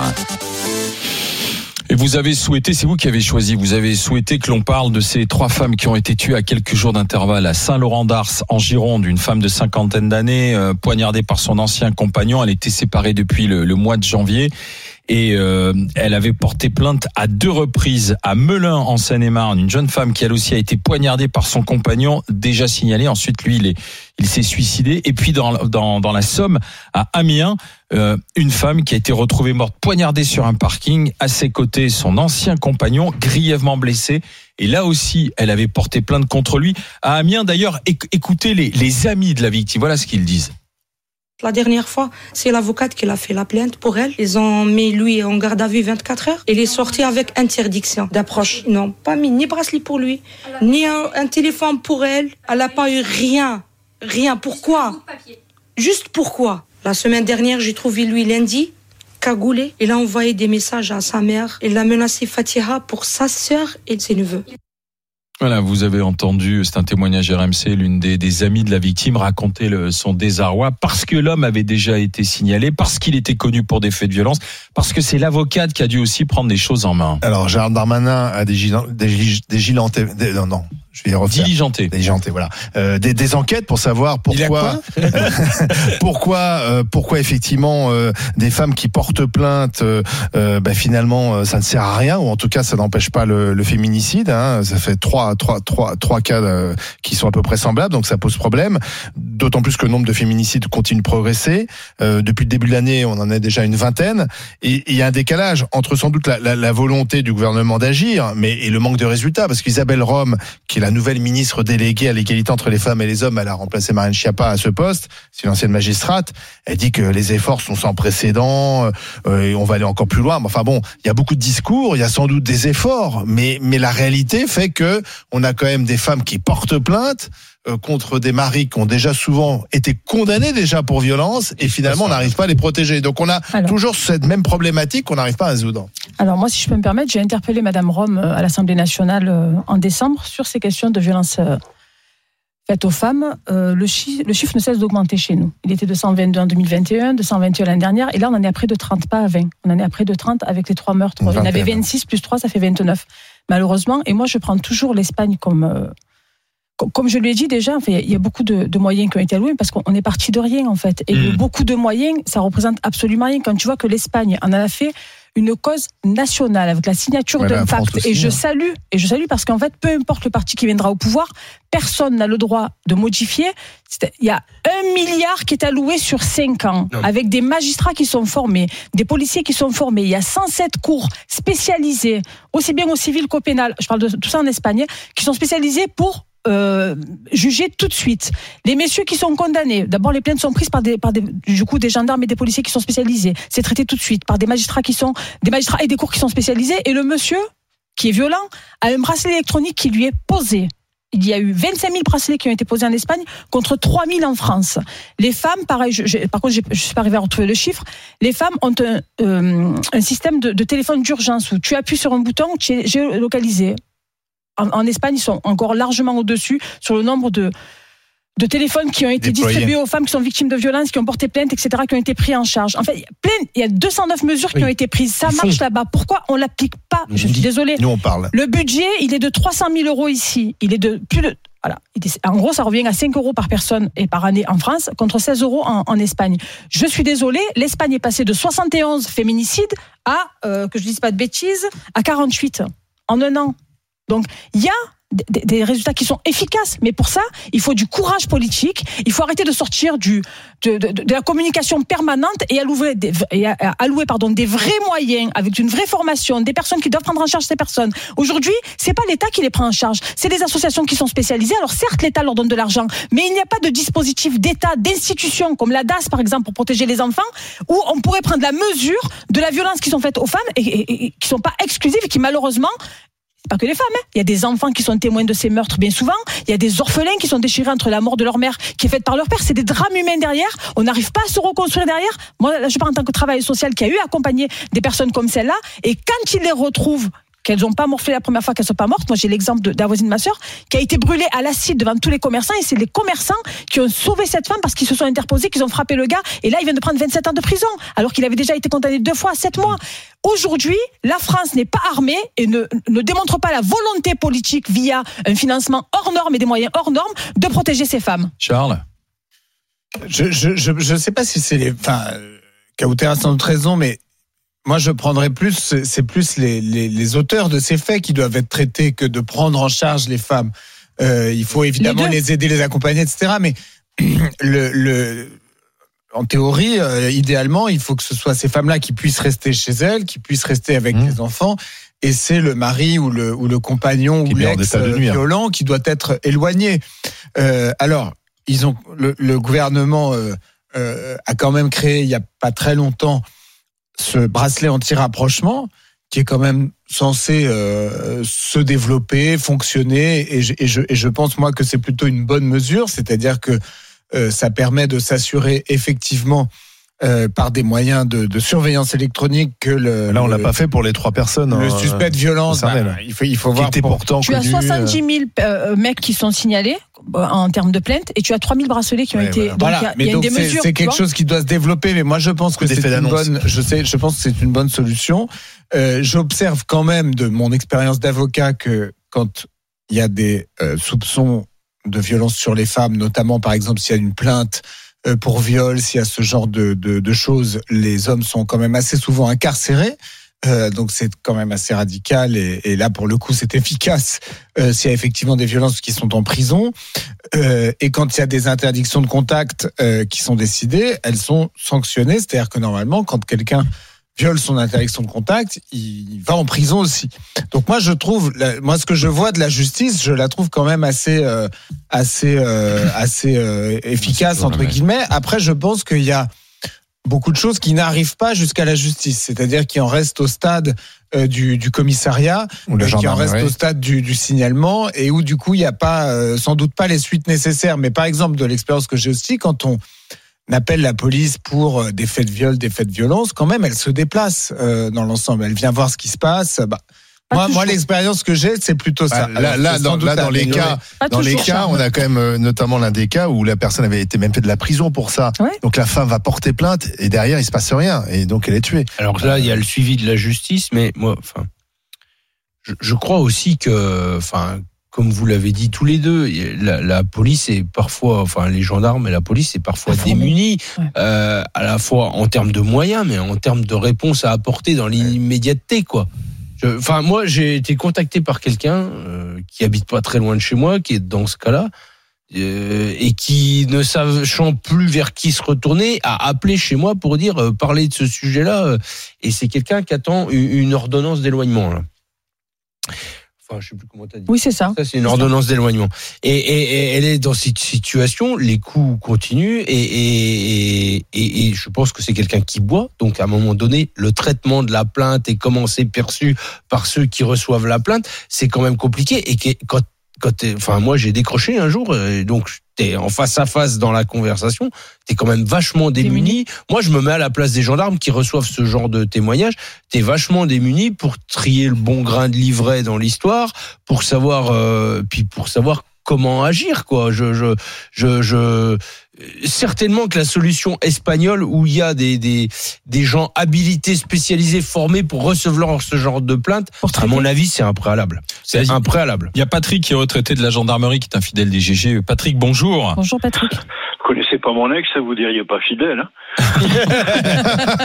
oui, alors je vous écoute. Euh, Patrick, alors, je parle alors. que pour les gendarmes. Je vais Oui, pas allez-y. parler euh, pour mes Oui. anciens confrères et consoeurs euh, qui sont euh, qui sont même en activité ou passés.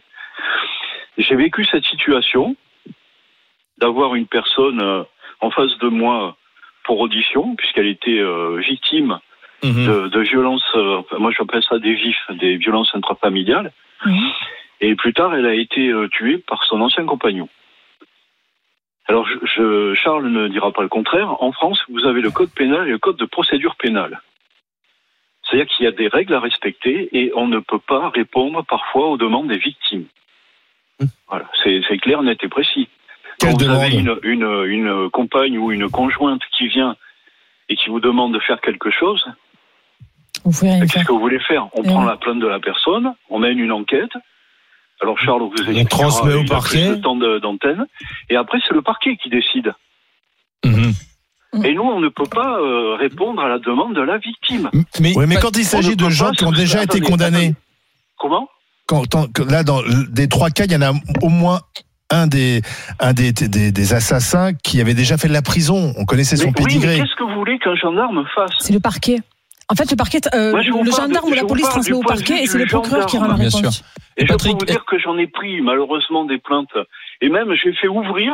Alors Charles pourra expliquer parce que ça va être un peu long sinon. J'ai fait ouvrir alors que la victime ne voulait pas déposer plainte. C'est-à-dire que le mise en cause a été interpellé dans le département euh, qui c'était limitrophe à j'étais en Gironde à l'époque. Mais c'est le parquet qui décide. C'est pas moi, petit gendarme. Il faut savoir que les gendarmes ont une chaîne de commandement. C'est-à-dire que vous soyez APJ ou OPJ, que vous prenez à la plainte, vous avez toujours un supérieur hiérarchique qui, si le gendarme, entre guillemets, ne fait pas euh, son travail, s'il n'y a pas d'autre mot, hein, eh ben vous avez quand même un Donc ça veut dire que ça ne suit pas derrière. Ça Oui, ne suit pas et qui le- derrière. et qui le remet en place. Parce que le, on peut pas laisser les, vit- les victimes, quand elles viennent, on prend leur plainte.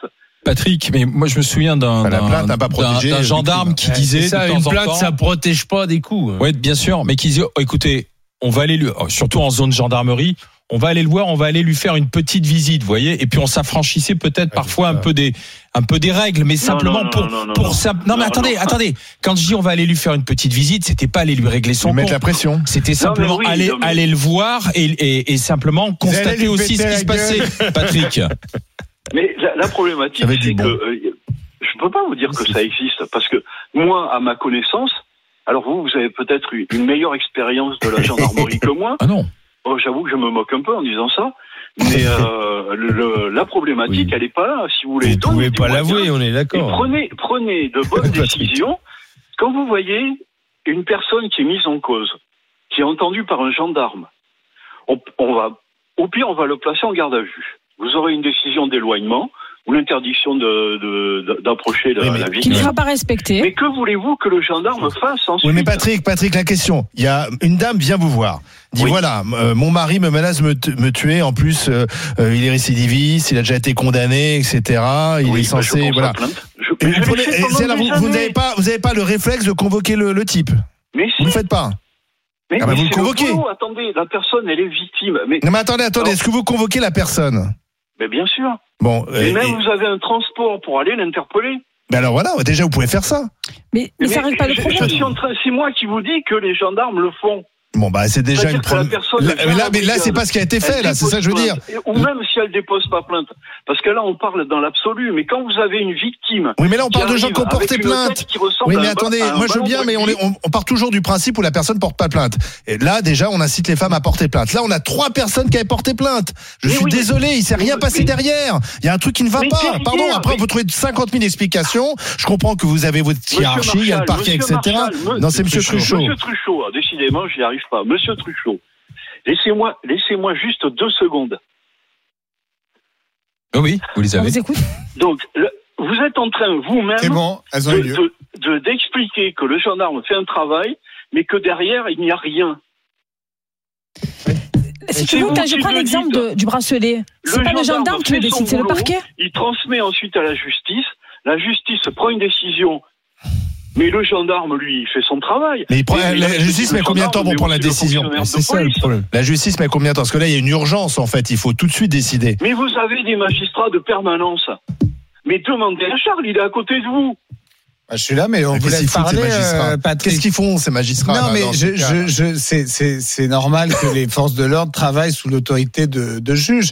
Les juges, le parquet décide s'il y a euh, ou pas matière à poursuivre derrière, si, si, si les faits lui semblent constitués ou pas. C'est-à-dire que quelqu'un se présente au commissariat, dépose une plainte, signale des faits, euh, et le parquet voit s'il y a lieu de, de diligenter une petite enquête euh, et de voir s'il y a des suites à donner. Donc s'il y a effectivement, par exemple, des violences qui sont relativement documentées, euh, quelqu'un peut être déféré en comparaison immédiate, être être être condamné pour ses Ouais, faits. mais ça, tout ça, Il y a la possibilité aussi de, de- Ça, c'est de la théorie. Et dans la non, pratique, ça, ça se existe. fait pas. Non, non, ça existe Bah, aussi. là, Non, Ça non. se fait, il y a un laps de temps quand Il y même. a trois affaires où ça s'est pas fait. Oui, d'accord, mais on est 68 millions de personnes. Euh, je pense qu'il y a aussi beaucoup d'affaires où ça où ça se Bah fait. oui, mais le nombre de Euh, féminicides ne cesse de progresser. Donc, pardon, s'il y avait des résultats, si la justice euh, était ex- exemplaire, on dirait formidable. Comme en Espagne, on a fait Non, mais je ne dis pas que la justice est exemplaire. C'est- Après, Non, c'est peut-être tout- aussi. tout le monde se mais- protège, j'ai l'impression. Non, non, mais euh, attends. La, la justice n'est pas du tout exemplaire. Elle est d'une lenteur invraisemblable. Alors qu'il faut, là, voilà. De l'urgence. vois, en Espagne, 107, excuse-moi Charles, 107 Bah, les cours Espagnols, ils marchent. Hein. pénal, euh, qui sont spécialisés dans ce traitement-là, tant au civil qu'au pénal, parce que c'est pas les mêmes violences.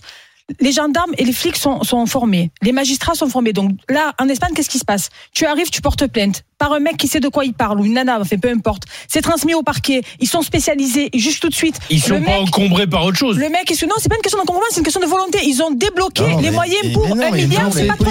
c'est de la volonté politique. C'est trop. c'est Non, mais je vais dans ton sens, Kauter. Je dis que ces milliard, c'est pas 107 là 300 000. spécialisés Voilà. ne sont pas encombrés par autre chose. Mais dans ça la veut dire que justice. l'État, dans ses missions régaliennes, soit, efficace. Voilà, Qui- là, c'est de ça. Bah. Tu sais, de signer un pacte, moi je le réclame pour les quartiers populaires, pour les femmes battues et pour le logement. Je réclame un pacte, tu vois, où des décisions sont prises. Moi, je réclame sur 30 ans parce que bon, eux, sur 5 ans, c'est déjà un début. Ou peu importe le gouvernement et le parti politique, tu ne touches pas à ça parce que c'est une cause nationale. Et ça, c'est important, en fait. Tu donnes la priorité. Il y a une femme qui s'est faite brûler après un témoignage. euh, en Espagne, c'est parti de là, après un témoignage à la télé. Et là, ils ont dit, c'est pas possible. L'opinion publique s'est levée. Tous les politiques se sont levés et ils ont décidé que c'était comme ça. Le mec, il frappe sa nana, ok? Il sort, Quand il sort du commissariat après sa garde à vue, en, en Espagne, il a un bracelet électronique et sur son téléphone, obligatoirement, il est géolocalisé tout de suite. nous. Et en plus, on distribue une femme. On n'en est pas là, on n'en est pas Ouais, là. Chez nous, il Oui, avoue, il revient, il revient à l'Assemblée nationale. Alors, euh, Ce que je veux te dire, forcément, on n'en est c'est pas que- là. Merci. Oh, Si c'est décidé et qu'il y a les moyens qui sont alloués, qu'on forme les professionnels et on leur donne les moyens, c'est possible de protéger les femmes et de diviser en deux, Merci au à minimum, en un an, le, le- le nombre de meurtres. Mais l'exemple nous. te montre qu'on n'en est pas là dans la volonté politique. Tout à fait. Euh, est-ce qu'on a un problème de compétence des, des policiers et des gendarmes là dans l'accueil, dans la réception, ensuite dans le suivi? Complètement. Ça c'est part, enfin c'est cinq- oui euh, à, à 58% pour ceux d'entre vous qui ont euh, voté et qui ont suivi notre discussion. Dans un instant, euh, la réforme des retraites, le blocage des lycées, pour euh, ou contre, les appels se multiplient euh, pour euh, les, les, les jeunes en leur disant c'est aussi de votre avenir qui est en jeu. C'est le moment de bloquer les lycées pour euh, Kauter, contre Charles Didier et Olivier. On vous attend au 32-16. RMC jusqu'à midi. Les grandes gueules. RMC, 13h midi. les grandes gueules. Alain Marchal, Olivier Truchot. Les GG, les grandes gueules sur RMC, RMC Story aujourd'hui. L'avocat Charles Consigny, l'agriculteur de Saône-et-Loire euh, Didier Giraud et Kauter Ben Mohamed, la présidente de l'association Marseille en colère. Ce sont vos trois GG et on y va pour le GG 7 et match. RMC, GG, 7 et match. Toutes les organisations étudiantes et lycéennes ont appelé à durcir le mouvement contre la réforme des retraites avec euh, elle aussi la journée de mobilisation le 9 mars avec aussi une volonté de blocage relayée par Jean-Luc Mélenchon, bloquer tout ce que vous pouvez. Il y a même Louis Boyard d'ailleurs de la France Insoumise de députés qui leur demande d'envoyer leurs plus belles photos de blocage avec à la clé même une récompense pour les plus belles photos de blocage. Il y aura une visite à l'Assemblée nationale. C'est vrai, c'est authentique. Euh, C'est Louis Boyard qui le dit. Mais enfin, visiblement, les organisations lycéennes et étudiantes se sentent concernées par cette réforme des retraites. Elles veulent voir une France à l'arrêt et des lycées bloqués. Kauter est pour. En face d'elle, la meute. C'est ça. Olivier, Didier Masculine. et, euh, et Charles pour dire non, il ne faut pas bloquer. Kauter, les 60 secondes, c'est pour toi. Vas-y, c'est parti. Je commence par dire que j'ai été un peu piégée sur cette question parce que je me désolidarise complètement des propos de Boyard et de Mélenchon parce que je considère pour avoir été une lycéenne en 95 qui a bloqué avec ses camarades, dont Laetitia Dana que je salue, qui était mon binôme sur toutes les luttes pour que tout le monde vive mieux demain.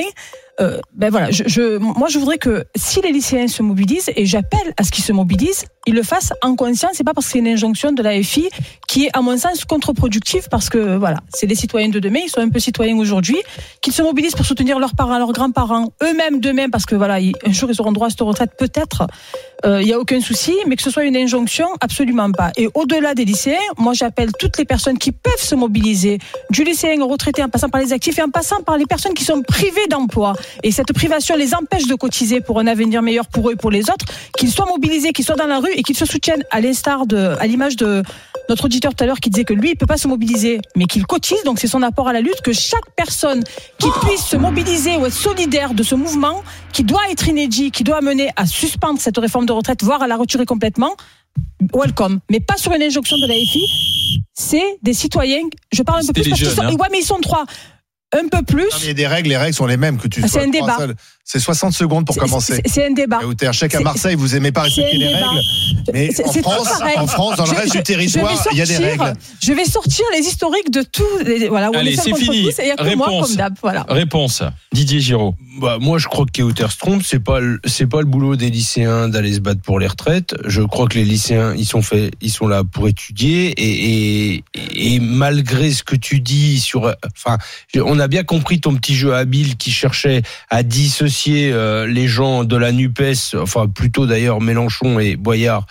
Mais, mais quand même une un part de la Nupes des lycéens. Enfin, moi, je suis désolé, les organisations étudiantes euh, qui appellent au blocage parce qu'ils veulent la des chienlit, c'est quand même des gens qui sont proches du pouvoir politique. Et quand je vois que Louis Boyard en a fait un jeu concours qui te fait gagner une visite de l'Assemblée euh, nationale, je trouve que c'est affligeant Mais ça, je suis sur ce que avec sont toi. les députés dans notre politique. Non, mais ils sont à la roue, hein, les lycéens. hein. Boyard, les lycéens qui vont bloquer, ils sont à la roue. Boyard, il est arrivé député parce que il était dans les organisations lycéennes Parce et qu'il il était était sur les à la plateaux roue de l'extrême gauche, quoi. hein. Ces qu'il mecs de l'extrême gauche qui veulent la chienlit, toujours plus de chienlit, on sait où ça nous emmène, quoi. hein. Tu vois ça, ça commence par euh, Mélenchon qui dit, Boyard relais, toute la majorité fout le bordel à l'Assemblée nationale, et à la fin, tu vois ils vont bloquer les lycées. quoi. Je me retrouve Les dans une lycées. position dans laquelle je voulais pas être et j'ai insisté avec Anaïs hier pour pas prendre la défense de Boyard parce que je trouve sa position complètement indécente. Ah, mais parce on que l'Assemblée, parce que l'Assemblée nationale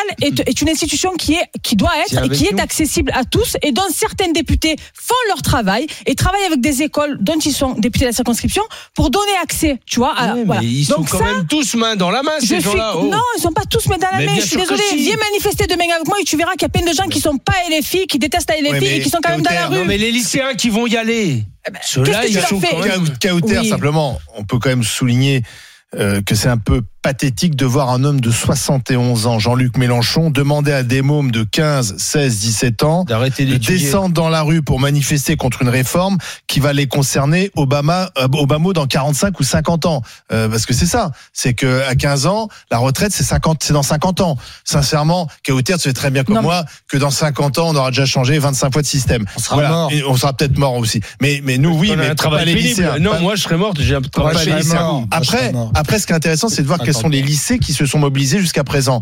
C'est étonnamment des lycées de centre-ville, des lycées de, de, de bourgeois, on va dire, dans le troisième arrondissement. Moi, les lycées des quartiers populaires, je je les vois pas se mobiliser. C'est très intéressant. Pourquoi? Parce que les insoumis, en fait, sont- tout le temps. les insoumis et parlent effectivement aux, aux- aux enfants de bourgeois qui veulent faire la révolution. Et c'est normal parce que à, à 15 20 15 ans 16 ans tu veux te rebeller contre contre tes parents contre voilà contre le système. On mais, mais c'est quand même véhicules. c'est quand même des petits bourgeois. Mais oui c'est des petits bourgeois mais on voit pas les quartiers populaires se mobiliser. Non, mais si le débat, donc mon on va cher voir, on va Olivier- voir demain si les lycées de quartiers populaires se mobilisent. Si le débat, c'est êtes-vous pour ou contre les propos de Mélenchon et Boyard, je suis dans ton équipe. Voilà, mais moi, on va pas présenter le Non, débat comme ça. toi, dire, Olivier, Voilà. pour Moi, que les je jeunes, suis- les lycéens s'investissent jeunes, dans le voilà, pathétique. se conscientisent et qui savent pourquoi, s'ils doivent rentrer dans la lutte, s'ils doivent bloquer leur propre lycée, pas le lycée du voisin, ils savent pourquoi ils le, ils le font. Ils, ils ont des arguments, ils défendent leurs parents, leurs grands-parents pour certains peut-être, mais ils savent pourquoi ils sont là. Ils ne répondent pas à une injonction de la NUPES, ni de Mélenchon qui a 71 ou 72 ans, donne encore des leçons sur la retraite et qui est encore Non mais sérieusement, on laisse, Mélenchon de côté, on laisse Boyard. Tu crois qu'aujourd'hui, un lycéen de 15 ans, en seconde on a 15 ans, 16 ans, 17 ans, tu crois 17 ans. sincèrement que la réforme des retraites, c'est son truc? Moi je pense que les histoires des féminicides, ça le concerne plus. Je pense que l'écologie, le climat, ça le concerne plus Ouais. euh, que savoir Et que euh, son dans père ou sa 50 mère- ans, Non, non, dans excuse-moi. 50 ans comment il va partir à la retraite. Et que son hein. père, je sais son- pas moi, son père, sa mère, son. Son père, sa mère, son oncle part à Et il se bat- 64 ans. il se bat pour son Et pourquoi et pas son Mais père, bien ouais. sûr, mais bien sûr. C'est la grève par procuration. Bah, pas par procuration. Quand ta mère elle est dans la merde, tu es dans la merde toi aussi. Excuse-moi, à un moment donné, c'est la réalité. Quand ta mère elle est pas là pour s'occuper de toi, eh ben tu es dans la merde toi aussi. Et c'est pareil pour ton père. C'est voilà, quand ton père tu vois qu'il est malade, qu'il a un cancer, qu'il se soigne et qu'il doit travailler jusqu'à je sais pas quel âge, ça te concerne. Voilà. Charles. Moi, j'assume d'être un vieux con de droite euh, sur ce sujet, et donc je pense qu'en effet, les lycéens ne, devraient pas, à mon sens, se mobiliser sur une histoire de réforme des retraites, d'autant que c'est un peu un, jeu de dupes, puisqu'on sait très bien que de toute façon, euh, selon toute probabilité, ceux qui sont au lycée aujourd'hui, ils ne bénéficieront pas d'une retraite par répartition. euh, euh, comme on avait en France dans les années 60. Enfin, c'est, c'est, faut, faut être lucide là-dessus. Malheureusement, c'est mort de chez mort. Euh, c'est, c'est, on, on va aller de toute façon vers d'autres choses et les gens déjà comptent sur d'autres systèmes pour leur retraite, s'organisent, mettent de côté, achètent, achètent de- quand ils peuvent. Évidemment, quand ils peuvent, mais beaucoup quand même le font. Euh, donc, euh, ils le font dès mon âge d'ailleurs, dès très jeune. Moi, je ne le fais pas, mais euh, mais je, je, autour de moi, je trouve ça effarant d'ailleurs. Les trentenaires s'achètent comme des malades des appartements, des maisons, empreintes sur 30 ans, etc. pour euh, assurer leur, leur vieux jour. Euh, ce que je trouve triste fondamentalement comme comme état d'esprit. Mais donc j'aimerais justement que les lycéens qui sont encore dans la dans un âge où normalement on n'est pas encore complètement enquisté dans le dans un état d'esprit bourgeois, euh, parce qu'en fait ça revient quasiment à, à- à défendre un truc un peu euh, voilà, qui moi me paraît un peu incompatible avec leur jeunesse. Et je pense par ailleurs qu'il faut pas non plus euh, faire semblant de pas voir que pour beaucoup, moi je me souviens du CPE par exemple, euh, quand j'étais j'étais au lycée au moment du CPE, on était incité par nos profs à aller manifester contre le CPE, les profs qui quand ils partaient à 16h15 avaient l'impression de partir à 3h du mat.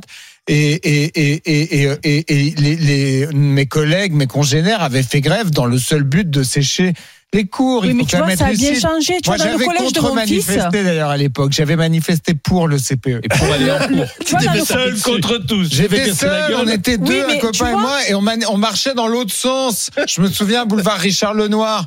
On marchait dans le Dana, on était pour Villepin. Je salue Dominique de Villepin, Mais qui été un très grand bien- Premier ministre. Ça, ça a bien changé, puisque aujourd'hui, on reçoit, nous, parents, des messages via Pronote qui nous disent Oui. que si les lycéens ou les collégiens bloquent le lycée, ils appelleront la police. Bon, Bah oui, c'est Sachant que normal. le blocage est interdit. Le blocage hein, est par la loi. interdit. Tu peux manifester, Tu tu, peux protester, Tu peux mais tu empêcher n'as pas les le droit autres de d'aller- Les, bloquer. pro- les profs nous incitaient pas non plus à bloquer le, Voilà. le lycée. hein. Non mais Voilà. tu peux tu peux pas. Ceci étant dit, de- moi je trouve, étudier. moi je trouve hallucinant que vous trois là, vous interdisez aux lycéens, Non, on leur Ah non, interdit euh, pas. Ils font ce qu'ils veulent. Hein. Enfin, ils font ce qu'ils veulent dans. vous jugez les lycéens qui se mobilisent oui. parce qu'on peut avoir quand même des lycéens qui, encore une fois, se sentent concernés par le sort de leurs parents. On a eu ici Moi, je crois plusieurs. qu'un lycéen qui manifeste, il est On a, instrumentalisé par un su- on pouvoir a eu politique ici, on a eu ici plusieurs témoignages de parents, dont une qui m'avait hyper touchée, qui travaillait, qui était elle, femme de ménage et son mari, éducateur, etc. Ils avaient trois enfants qui leur disaient mais pourquoi vous travaillez? On vous voit jamais, on galère, on n'arrive pas à partir en vacances. Tu te Oui, souviens je me souviens très bien. Et donc il y a quand même des minots dans, dans ce pays et heureusement qui se disent mais pourquoi nos Oui, parents mais travaillent? c'est normal ils que les galèrent. gens travaillent. Non, Je dit- comprends pas non, ta non, logique. T'as pas compris. Moi, je suis OK pour qu'ils travaillent. Eux, ils dénonçaient qu'ils n'y arrivaient pas, en fait. Leurs parents avaient deux jobs chacun, deux mi-temps chacun. Ils en avaient parlé ici. Et bloquer le lycée va changer les choses. Non, mais je dis pas bloquer le lycée, mais oui, bloquer la France à un moment donné pour que, à un moment donné, et puis ceux qui 7e et n'arrivent pas à 3e. vivre aujourd'hui, c'est l'exemple que j'ai donné tout à l'heure. Ceux qui ont du mal à vivre, je termine mon propos et après tu pourras débattre si tu veux, parce que là tu me coupes et tu sais pas ce que je vais dire. c'est un débat, ça tombe bien. Ben oui, ben, laisse-moi terminer, comme ça je pourras me répondre, parce que là tu spécules ce que je vais dire. Donc ceci étant dit, les personnes qui aujourd'hui galèrent, qui vont pas au cinéma, qui vont pas. Si demain les enfants sont concernés, ils disent, on veut bien nous, quand on aura 20 ans, 30 ans, avoir du temps et que nos parents travaillent pas pour pouvoir les amener nous-mêmes en vacances, etc. Excusez d'avoir des ambitions pour leurs parents. Alors, on va regarder où on en est dans la à, la euh, mi-temps. Euh, pour ou contre le blocage des lycées? Attention, où, est- où on en est dans la tendance? Est-ce qu'on est toujours sur ce deux tiers, un tiers qui revient à chaque fois qu'on parle de la réforme des retraites et des mouvements et des actions? C'est parti. Envoyez la tendance, les amis. Et on en est pas loin. Ah mais cette fois-ci c'est inversé contre le blocage des lycées, mais 45% Alors, quand boulot, même les lycéens. pour. On va voir comment ça bouge. J'ai gagné qu'à Point D'ici de bloquer la la, fin sud, pas des du lycéens. match. À tout de suite avec les GG. RMC jusqu'à midi. Les grandes gueules. RMC, 9h midi. les grandes gueules. Alain Marchal, Olivier Truchot. C'est demain, c'est la grande journée de mobilisation avec le, le slogan La France à l'arrêt, l'économie à genoux pour ceux qui veulent un mouvement vraiment le plus radical, le plus dur, le plus fort possible. Et euh, du côté de, de la gauche et des insoumis en particulier, on espère voir les lycéens se joindre au mouvement. Mais euh, pas besoin de la France insoumise parce que les organisations lycéennes elles-mêmes ont appelé euh, les la même lycéens chose. à entrer, à entrer dans le jeu. Même Alors chose. pour ou contre le blocage des lycées, on en parle avec euh, Kauter qui est pour et euh, Didier, Olivier et Charles sont contre et c'est euh, Yvan qui veut en discuter avec euh, les GG. Bonjour Euh, Yann, pardon. Bonjour Yann. Oui, bonjour. Yann de Plougastel d'Aoulas. Oui, et Le très ému de de la vous fraise. avoir. En plus, c'est la Un dream vrai team pour breton. moi aujourd'hui au niveau de vos invités. Donc, euh, Alors mais mon cher, y- d'abord quel temps sur la Bretagne en ce moment là oh, bah, Bah, il un grand soleil, d'habitude. 35 degrés et tout va bien. Vous êtes à Marseille en fait. oui, c'est un peu ça. Donc, Il euh, va suis pleuvoir cette semaine partout. Eh ben, nous aussi que Merci. vous soyez avec nous. Alors est-ce que vous êtes pour le blocage des lycées, que les lycéens entrent dans le dans le bal? J'ai beau adorer euh, Kauter, euh, mais bon, je suis supporter de Paris en plus, donc ça va être un grand contre en fait. C'est pas grave, on peut pas être parfait. Vous avez déjà la première partie qui est Alors bonne. pourquoi euh, Yann? Euh, bah, j'ai été lycéen comme tout le monde et dans un lycée privé d'une d'une ville de une, une ville moyenne et assez grande et en fait euh, les seules grèves qu'on faisait à l'époque c'était juste en fait pour montrer notre euh, notre notre personnalité on va dire euh, notre contestation à nos parents et ça allait pas plus loin quoi donc en fait euh, je pense que Kauter euh, elle a des belles idées mais euh, c'est vraiment la- ça reste à la marge en fait ça va être quoi 0,5 euh, 0,5% des gamins qui vont euh, qui vont vraiment penser euh, à ce qu'ils font mais les autres ça va être juste pour euh, pour se montrer juste pour rigoler comme on les voit sur toutes les vidéos devant les blocages des lycées et ça ira pas plus loin en fait Mais Yann, vous voyez, dans un monde où tous les minots sont complètement inertes, euh, abasourdis par des jeux vidéo toute la journée. Vous voyez ce que je veux dire Non, mais c'est la vérité. Donc moi, je peux que me féliciter quand il y a des jeunes, peu importe la cause, qui se mobilisent, qui se conscientisent et qui s'engagent en fait. C'est ça que je salue. C'est pour ça que je me suis. Il y a d'autres causes. Je me suis posé. Bah oui, il y a d'autres- bah, ils sont très engagés sur le climat. Ils peuvent s'engager dans ce qu'ils veulent en fait. Ils sont pas assignés. Juste pour à- gagner la semaine. ils sont Louis- pas assignés à une seule cause en fait. Moi, je salue encore une fois. C'est pour ça que je suis contre l'injonction. De, de Mélenchon et de Boyard qui est contre-productive et qui brade en plus comme c'était une tombola euh, l'accès à l'Ass- à l'Assemblée nationale. Chacun peut y aller en s'y inscrivant au préalable, ça c'est encore un autre sujet. Mais moi, quand je vois un jeune aujourd'hui, surtout dans la société dans laquelle on vit, où les trois quarts sont inertes, ils passent leur vie sur des jeux de société enfermés, ils sont complètement associables pour, pour la plupart. Moi, quand je vois des jeunes s'engager, s'organiser pour une cause, je ne peux que les féliciter, les saluer, les encourager et les soutenir. On voit Oui, mais quand même. Oui. Allez-y Yann. Oui, pardon, mais les stéréotypes sur les jeux vidéo, c'est un, peu réducteur Ouais, pour les jeunes. Après, à C'est une 15, réalité. 16, 17 ans, on, on peut pas, on a, on a aucune expérience de la vie. On va, on peut pas, on peut pas dire décemment qu'un gamin, il va penser à ses grands-parents à 15, 16 ans, à ses parents, euh, il va y penser peut-être, mais pas là-dessus. Autant, autant, vous avez raison sur le, sur l'écologie, les choses comme ça, parce que ça va les toucher plus.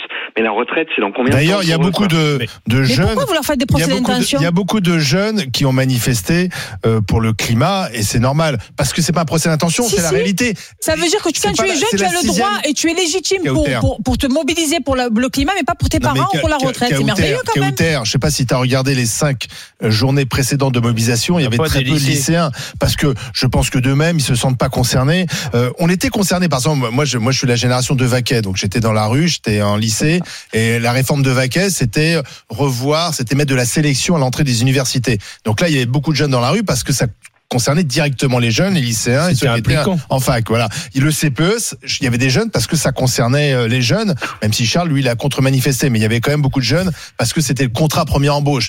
Là, je comprends. Sincèrement, les retraites, mais tu ne me feras pas croire que les que notre jeunesse française, euh, à, à- à table, dans les discussions entre eux, ils disent ah oui, alors la réforme des retraites. Alors t'as vu Olivier Dussopt, il a dit 1200 euros. Enfin, sincèrement, on parle d'une France dans, dans 50 ans. Yann. Là, cette que France les dans parents, 50 les ans, parents en parlent et que plus là, avec il y leurs en aura fait autre chose. Un peu. Eh oui. Moi, je crois 50 surtout que les lycéens Dussopt euh, n'aura plus là et nous-mêmes, et on sera plus là. Attends, attends, pourtant, Dussopt, il a, tu sais que c'est un guerrier. Hein. Alors là, Dussopt, on croirait pas, mais c'est comme un Spartiate, tu vois. Oui. Dépressif. Un spartiate Euh, Il dépressif. prend, il mange euh, 5, 1, 5 kilos de viande rouge crue Par jour. tous les matins Ouais. et entre chaque kilo, il fait 100 pompes. Mhm. Attends, il est impressionnant. Ah, Moi, vrai, je trouve que un sujet sur lequel Charles et moi nous sommes d'accord. Oh, C'est tort. Je, je voudrais pas l'avoir. euh, c'est pas, c'est pas un aveu de faiblesse quand les, les adultes appellent les jeunes à manifester. Ben oui, C'est- Est-ce ça. que Mélenchon, il, Ils instrumentalisent. pense- Dis-le autrement, Olivier. Moi, je ils pense, appellent non, pas, mais c'est ils pas ça. Mais je instrumentalisent. pense que Mélenchon, il craint que ça tienne pas longtemps. Il se dit, sauf si les lycéens, les étudiants sont dans la rue, ils vont foutre le Bon, je bordel. peux encore choquer les gens mais en fait, Mélenchon, c'est dégueu. Quoi. Il faut arrêter de donner d'importance. C'est un mec qui devrait être déjà lui-même à la retraite. Alors, Alors que Mélenchon tente d'instrumentaliser, je le dénonce. Oui, et Yann. si c'était ça le cas, je n'aurais pas été, chose. je n'aurais pas été dans son camp. Sauf que encore une fois, Ouais. moi j'encourage et je salue quand les jeunes s'engagent. Point.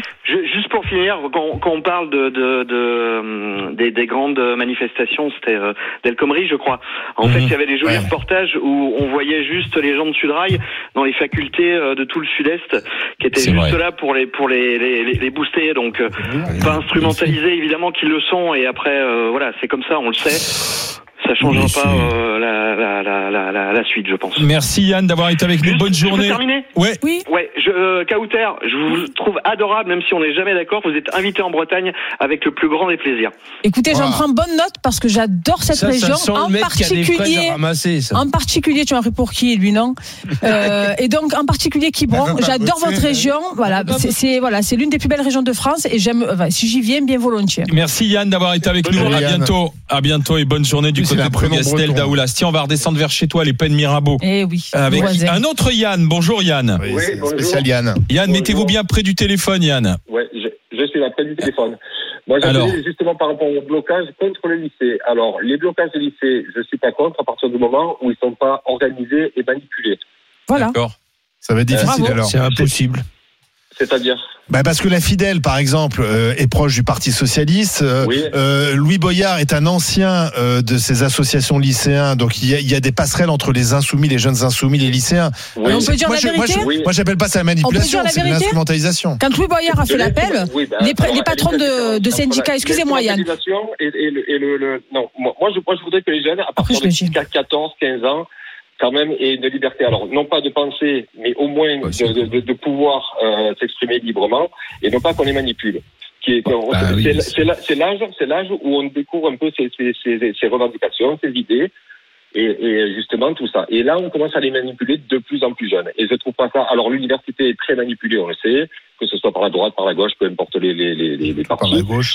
Maintenant, euh, j'aimerais qu'à partir du, enfin, à partir du lycée, oui, 15 ans, qu'on puisse au moins laisser les jeunes en liberté. Non, mais les organisations étudiantes, elles Non, vont dans les, dans les collèges aujourd'hui. Non, mais attends, attends, Louis Boyard, il faut il a dire fait un la tournée truc. des facs. Oui, mais Louis Boyard, quand il a fait ça, si on est honnête, Oui. il a été repris par les présidents des syndicats en lui disant reste à ta place, c'est notre Voilà. job. Hum. Donc si tu veux. Ah oui, mais Martinez déteste Mélenchon, on le sait. Non, non, mais Donc, même les syndicats étudiants, donc de dire qu'ils sont tous affiliés à la- à l'FI et sous le, le joug de Boyard Non. et de Mélenchon, c'est faux. Quand Louis Excuse-moi. Boyard fait la tournée des oui, mais quand il a fait, il s'est fait reprendre de voler par les présidents de syndicats étudiants, et ça c'est important de le dire. Je ne mets aucune étiquette sur, sur qui que ce soit. C'est juste que les jeunes, à ce moment-là, doivent pouvoir être en liberté de, de penser Non, mais- sans être dès, dès la sortie du lycée à- au portail. Non mais vous avez raison Yann ça mais c'est le monde idéal c'est le monde des bisounours c'est pas comme ça en vrai hein. Merci Yann d'avoir été avec nous. oui, alors, faut- sur le fond il a raison Oui, Yann mais bien sûr, dommage. c'est ce on que des j'ai poubelles dit. vertes devant les lycées. Oui, mais alors dans ces cas-là, il faut limite ne pas donner, ne pas tenir le crachoir à des mecs qui font de la manipulation comme Mélenchon et Boyard et laisser les jeunes, encore une fois, se conscientiser, s'organiser et se battre pour ce qu'ils veulent. Et s'ils font des erreurs, ils ont le droit. Il n'y a que le Oui, con mais- qui fait rien, qui n'arrive rien. On a le droit de se tromper. Euh, les partis politiques ont toujours été à la Bien pêche sûr. devant les lycées Bien sûr. et devant, devant les Ah, universités. pardon, mais c'est là que tu recrutes dans- tes militants. Dans, tu dans ce tes- gouvernement, je suis sûr qu'il y a d'anciens leaders, il y a d'anciens leaders de lycéens, parce que c'est des formations, tu sais très bien. On forme Euh, les futurs politiques. Là. Grégory, bonjour. Euh, pas toujours. Oui, bonjour. Bonjour. Alors vous avez entendu, euh, les deux Yann étaient contre. euh, et, et vous, euh, et vous, Grégory, alors Eh ben, eh ben, moi, je trouve ça quand même formidable que dans, dans, dans ce pays, on trouve très méprisant que les jeunes se, se manifestent. Merci. Alors qu'on donne pignon sur rue à tous les retraités qui ne sont plus concernés, qui ont bien profité des C'est pas départs faux. de retraite. C'est pas faux. Ça. C'est-à-dire que les retraités ici, qui sont majoritairement pour cette réforme, ont le droit à toutes les voix et à toutes les considérations. Et les jeunes qui se sentent probablement impactés parce que eux vont rentrer dans la vie active, eh ben, eux, Enfin, ils pas tout de suite. Oui, mais il va y rentrer. Pas Merci. Merci, Peu enfin. Voilà. la couleur politique, qui en ait ou qui en ait pas, parce que je pense qu'à cet âge-là, effectivement. Euh, Grégory, on peut ils faire une distinction entre l'étudiant. On peut faire une distinction. Là, on parle des lycéens. Je suis d'accord, un étudiant, il, il va bientôt travailler, donc il peut être intéressé par la réforme de retraite. Mais sincèrement, un lycéen de 15 ans en seconde, enfin, je sais pas, Non, mais en Grégory, général, quand vous aviez c'est- 15 c'est les ans, terminales qui se vous connaissiez, vous connaissiez même le, le système de retraite. Moi, à 15 ans, je savais même pas ce que c'était, un Oui, mais système de retraite. c'est faire poser attention. C'est pas les secondes qui se mobilisent, c'est souvent les terminales qui expliquent aux secondes et aux Qui ont premières. redoublé. Oui, allez-y, allez-y, Grégory. Qui voit au lycée en que Je voiture. vois pas pourquoi ils n'auraient pas le droit de s'exprimer, parce que tout simplement que ce soit réducteur pour des lycéens. On n'a jamais dit donnez devaient pas s'exprimer. On dit que c'est pas leur, c'est pas leur sujet de. Ça- de ça- c'est toi qui dis vous êtes le premier, du coup, à dire qu'ils ne sont pas concernés, et vous l'avez redit encore avec moi à l'instant. Et ils sont tout autant concernés, parce que ça sera leur avenir, ça sera leur Oui, mais vous savez très bien qu'il y aura des réformes des retraites, on en fait tous les 5 ans, sincèrement. Donc à 16 ans, à 21 ans, vous n'êtes même pas encore sur le marché Mais du qu'est-ce qui travail. vous gêne en fait Ah. Moi je pose une question. Bah, Qu'est-ce qui que vous ça, bloque, ça bloque ceux qui veulent étudier. Non, non, mais excuse-moi, excuse-moi. Je vais laisser Grégory terminer. Allez-y, Grégory. Non mais je veux dire, c'est- pas eux en bloquant un lycée qui vont bloquer l'économie du pays. Merci. Non, mais ils que vous bloquent, ils bloquent les études de ceux qui voudraient bloquer. Parce que sincèrement, vous savez comment ça marche un, blo- un blocage des lycées? C'est 20 gugus qui arrivent le matin à 8 heures, qui mettent des poubelles et qui restent devant Qui les toute la journée et Il qui pas empêchent, que- il qui les, les, les, les, les- les 300 autres d'étudier. C'est ça, il blocage. Gugus Bobo. Il y a pas D'accord que les lycées, va y avoir, il va y avoir aussi les universités qui vont être bloquées. Ouais, mais c'est des Merci adultes, ce Grégory, c'est vous qui aurez conclu la Moi, je discussion. pose la Alors, question de pourquoi ça vous dérange pas. un- D'un côté, vous dites Excuse-moi, que moi, c'est si et pourquoi ça étudiant, vous dérange Kauter, si j'étais encore étudiant c'est fini. dans une de nos remarquables universités qu'on a la chance d'avoir en France, j'aurais pas envie d'avoir trois euh, fumeurs de pétards de l'UNEF qui bloquent ma fac. Ça me gonflerait. Ouais, mais il n'y a pas que quel stéréotype et quel mépris pour les jeunes, il n'y a pas que C'est la trois. réalité Moi, j'ai ma jamais fumé ni de cigarettes, ni de finit. et j'étais retraite. Il faut arrêter de mépriser les jeunes. Contre le blocage des lycées, on va regarder le résultat final, les amis. Attention, go, on envoie. 57-43 contre, t'as perdu deux points Kauter. Un Et point. le- C'est Un beaucoup point. quand même, hein, pour le sûr, avait beaucoup. 55-45. Oui, mais je suis seule contre tous. Si on fait 43, c'est x3, Des Excuse-moi. arguments fallacieux sont minoritaires. Non, non, seul contre, seul contre tous, 43%. C'est Si j'avais un coéquipier, écoutez, on vous aurait écrasé en fait. Bravo pour Rennes hier. Demain- Enfin une victoire. Demain. Bruno Poncé, notre ami cheminot, sera avec les GG, tout comme le médecin Jérôme. Marty. Zora Habitant, en cadre de la fonction publique, sera là aussi. Ce sera une journée spéciale hein, sur RMC, mobilisé ou immobilisé. C'est vous qui viendrez au 32-16 nous raconter cette euh, journée, euh, la France à l'arrêt, l'économie à genoux. Bonjour Estelle Denis. Bonjour Alain Marchal, bonjour les GG, bonjour à tous. Ça va, Estelle, en forme Mais oui, mais très en forme. Mais Nous oui, allons T'as vu, parler la France a changé depuis une semaine. Non, pas trop. Ah non, non, je... écoutez, je reviens, c'est toujours les débats sur les retraites. D'ailleurs, nous-mêmes, euh, nous allons en parler hein, dans un instant dans Estelle Midi, avec ces 56% de Français favorables à une grève reconductible. Est-ce que cette semaine peut tout changer? Euh, Dites-nous ce que vous en pensez au 32-16. On parlera également euh, de cette augmentation d'espace sans tabac en ville. Est-ce qu'on doit euh, purement et simplement interdire la cigarette dans l'espace public? Et puis enfin, le boom des fast-foods en France. Faut-il limiter le nombre d'établissements de restauration rapide dans les villes? On vous attend au 32-16. Bonne émission Oui, voilà, avec oui. Estelle. Et nous rendez-vous Alain, demain il est déjà 9h. ailleurs, Alain. J'étais en train de, Oui, de, de de penser à la cigarette. Ah. Ah oui Euh, dans l'espace Tu veux te remettre à fumer déjà fait. Il est c'est pas interdit, ça, t'as le droit de interdit, fumer dans la rue. Oui, en À New. York. À New York. À New Il y a, y plein de villes où c'est interdit. Mais euh, c'est beaucoup de taxes, beaucoup de rentrées aussi, le mais tabac. surtout, mais en France, en fait, on dit que, on, dit que c'est interdit, par exemple, aux abords des écoles, mais il n'y a pas d'amende. Mais tu te rends compte que tu fais beaucoup de taxes Donc ça veut dire que la santé des, des Français ne passe pas avant en fait. euh, Et y compris des Alors, fumeurs passifs comme interdisons l'alcool alors aussi Allez, Non, mais non, parce que 32-16, quand le débat, c'est parti. À demain, santé. 9h.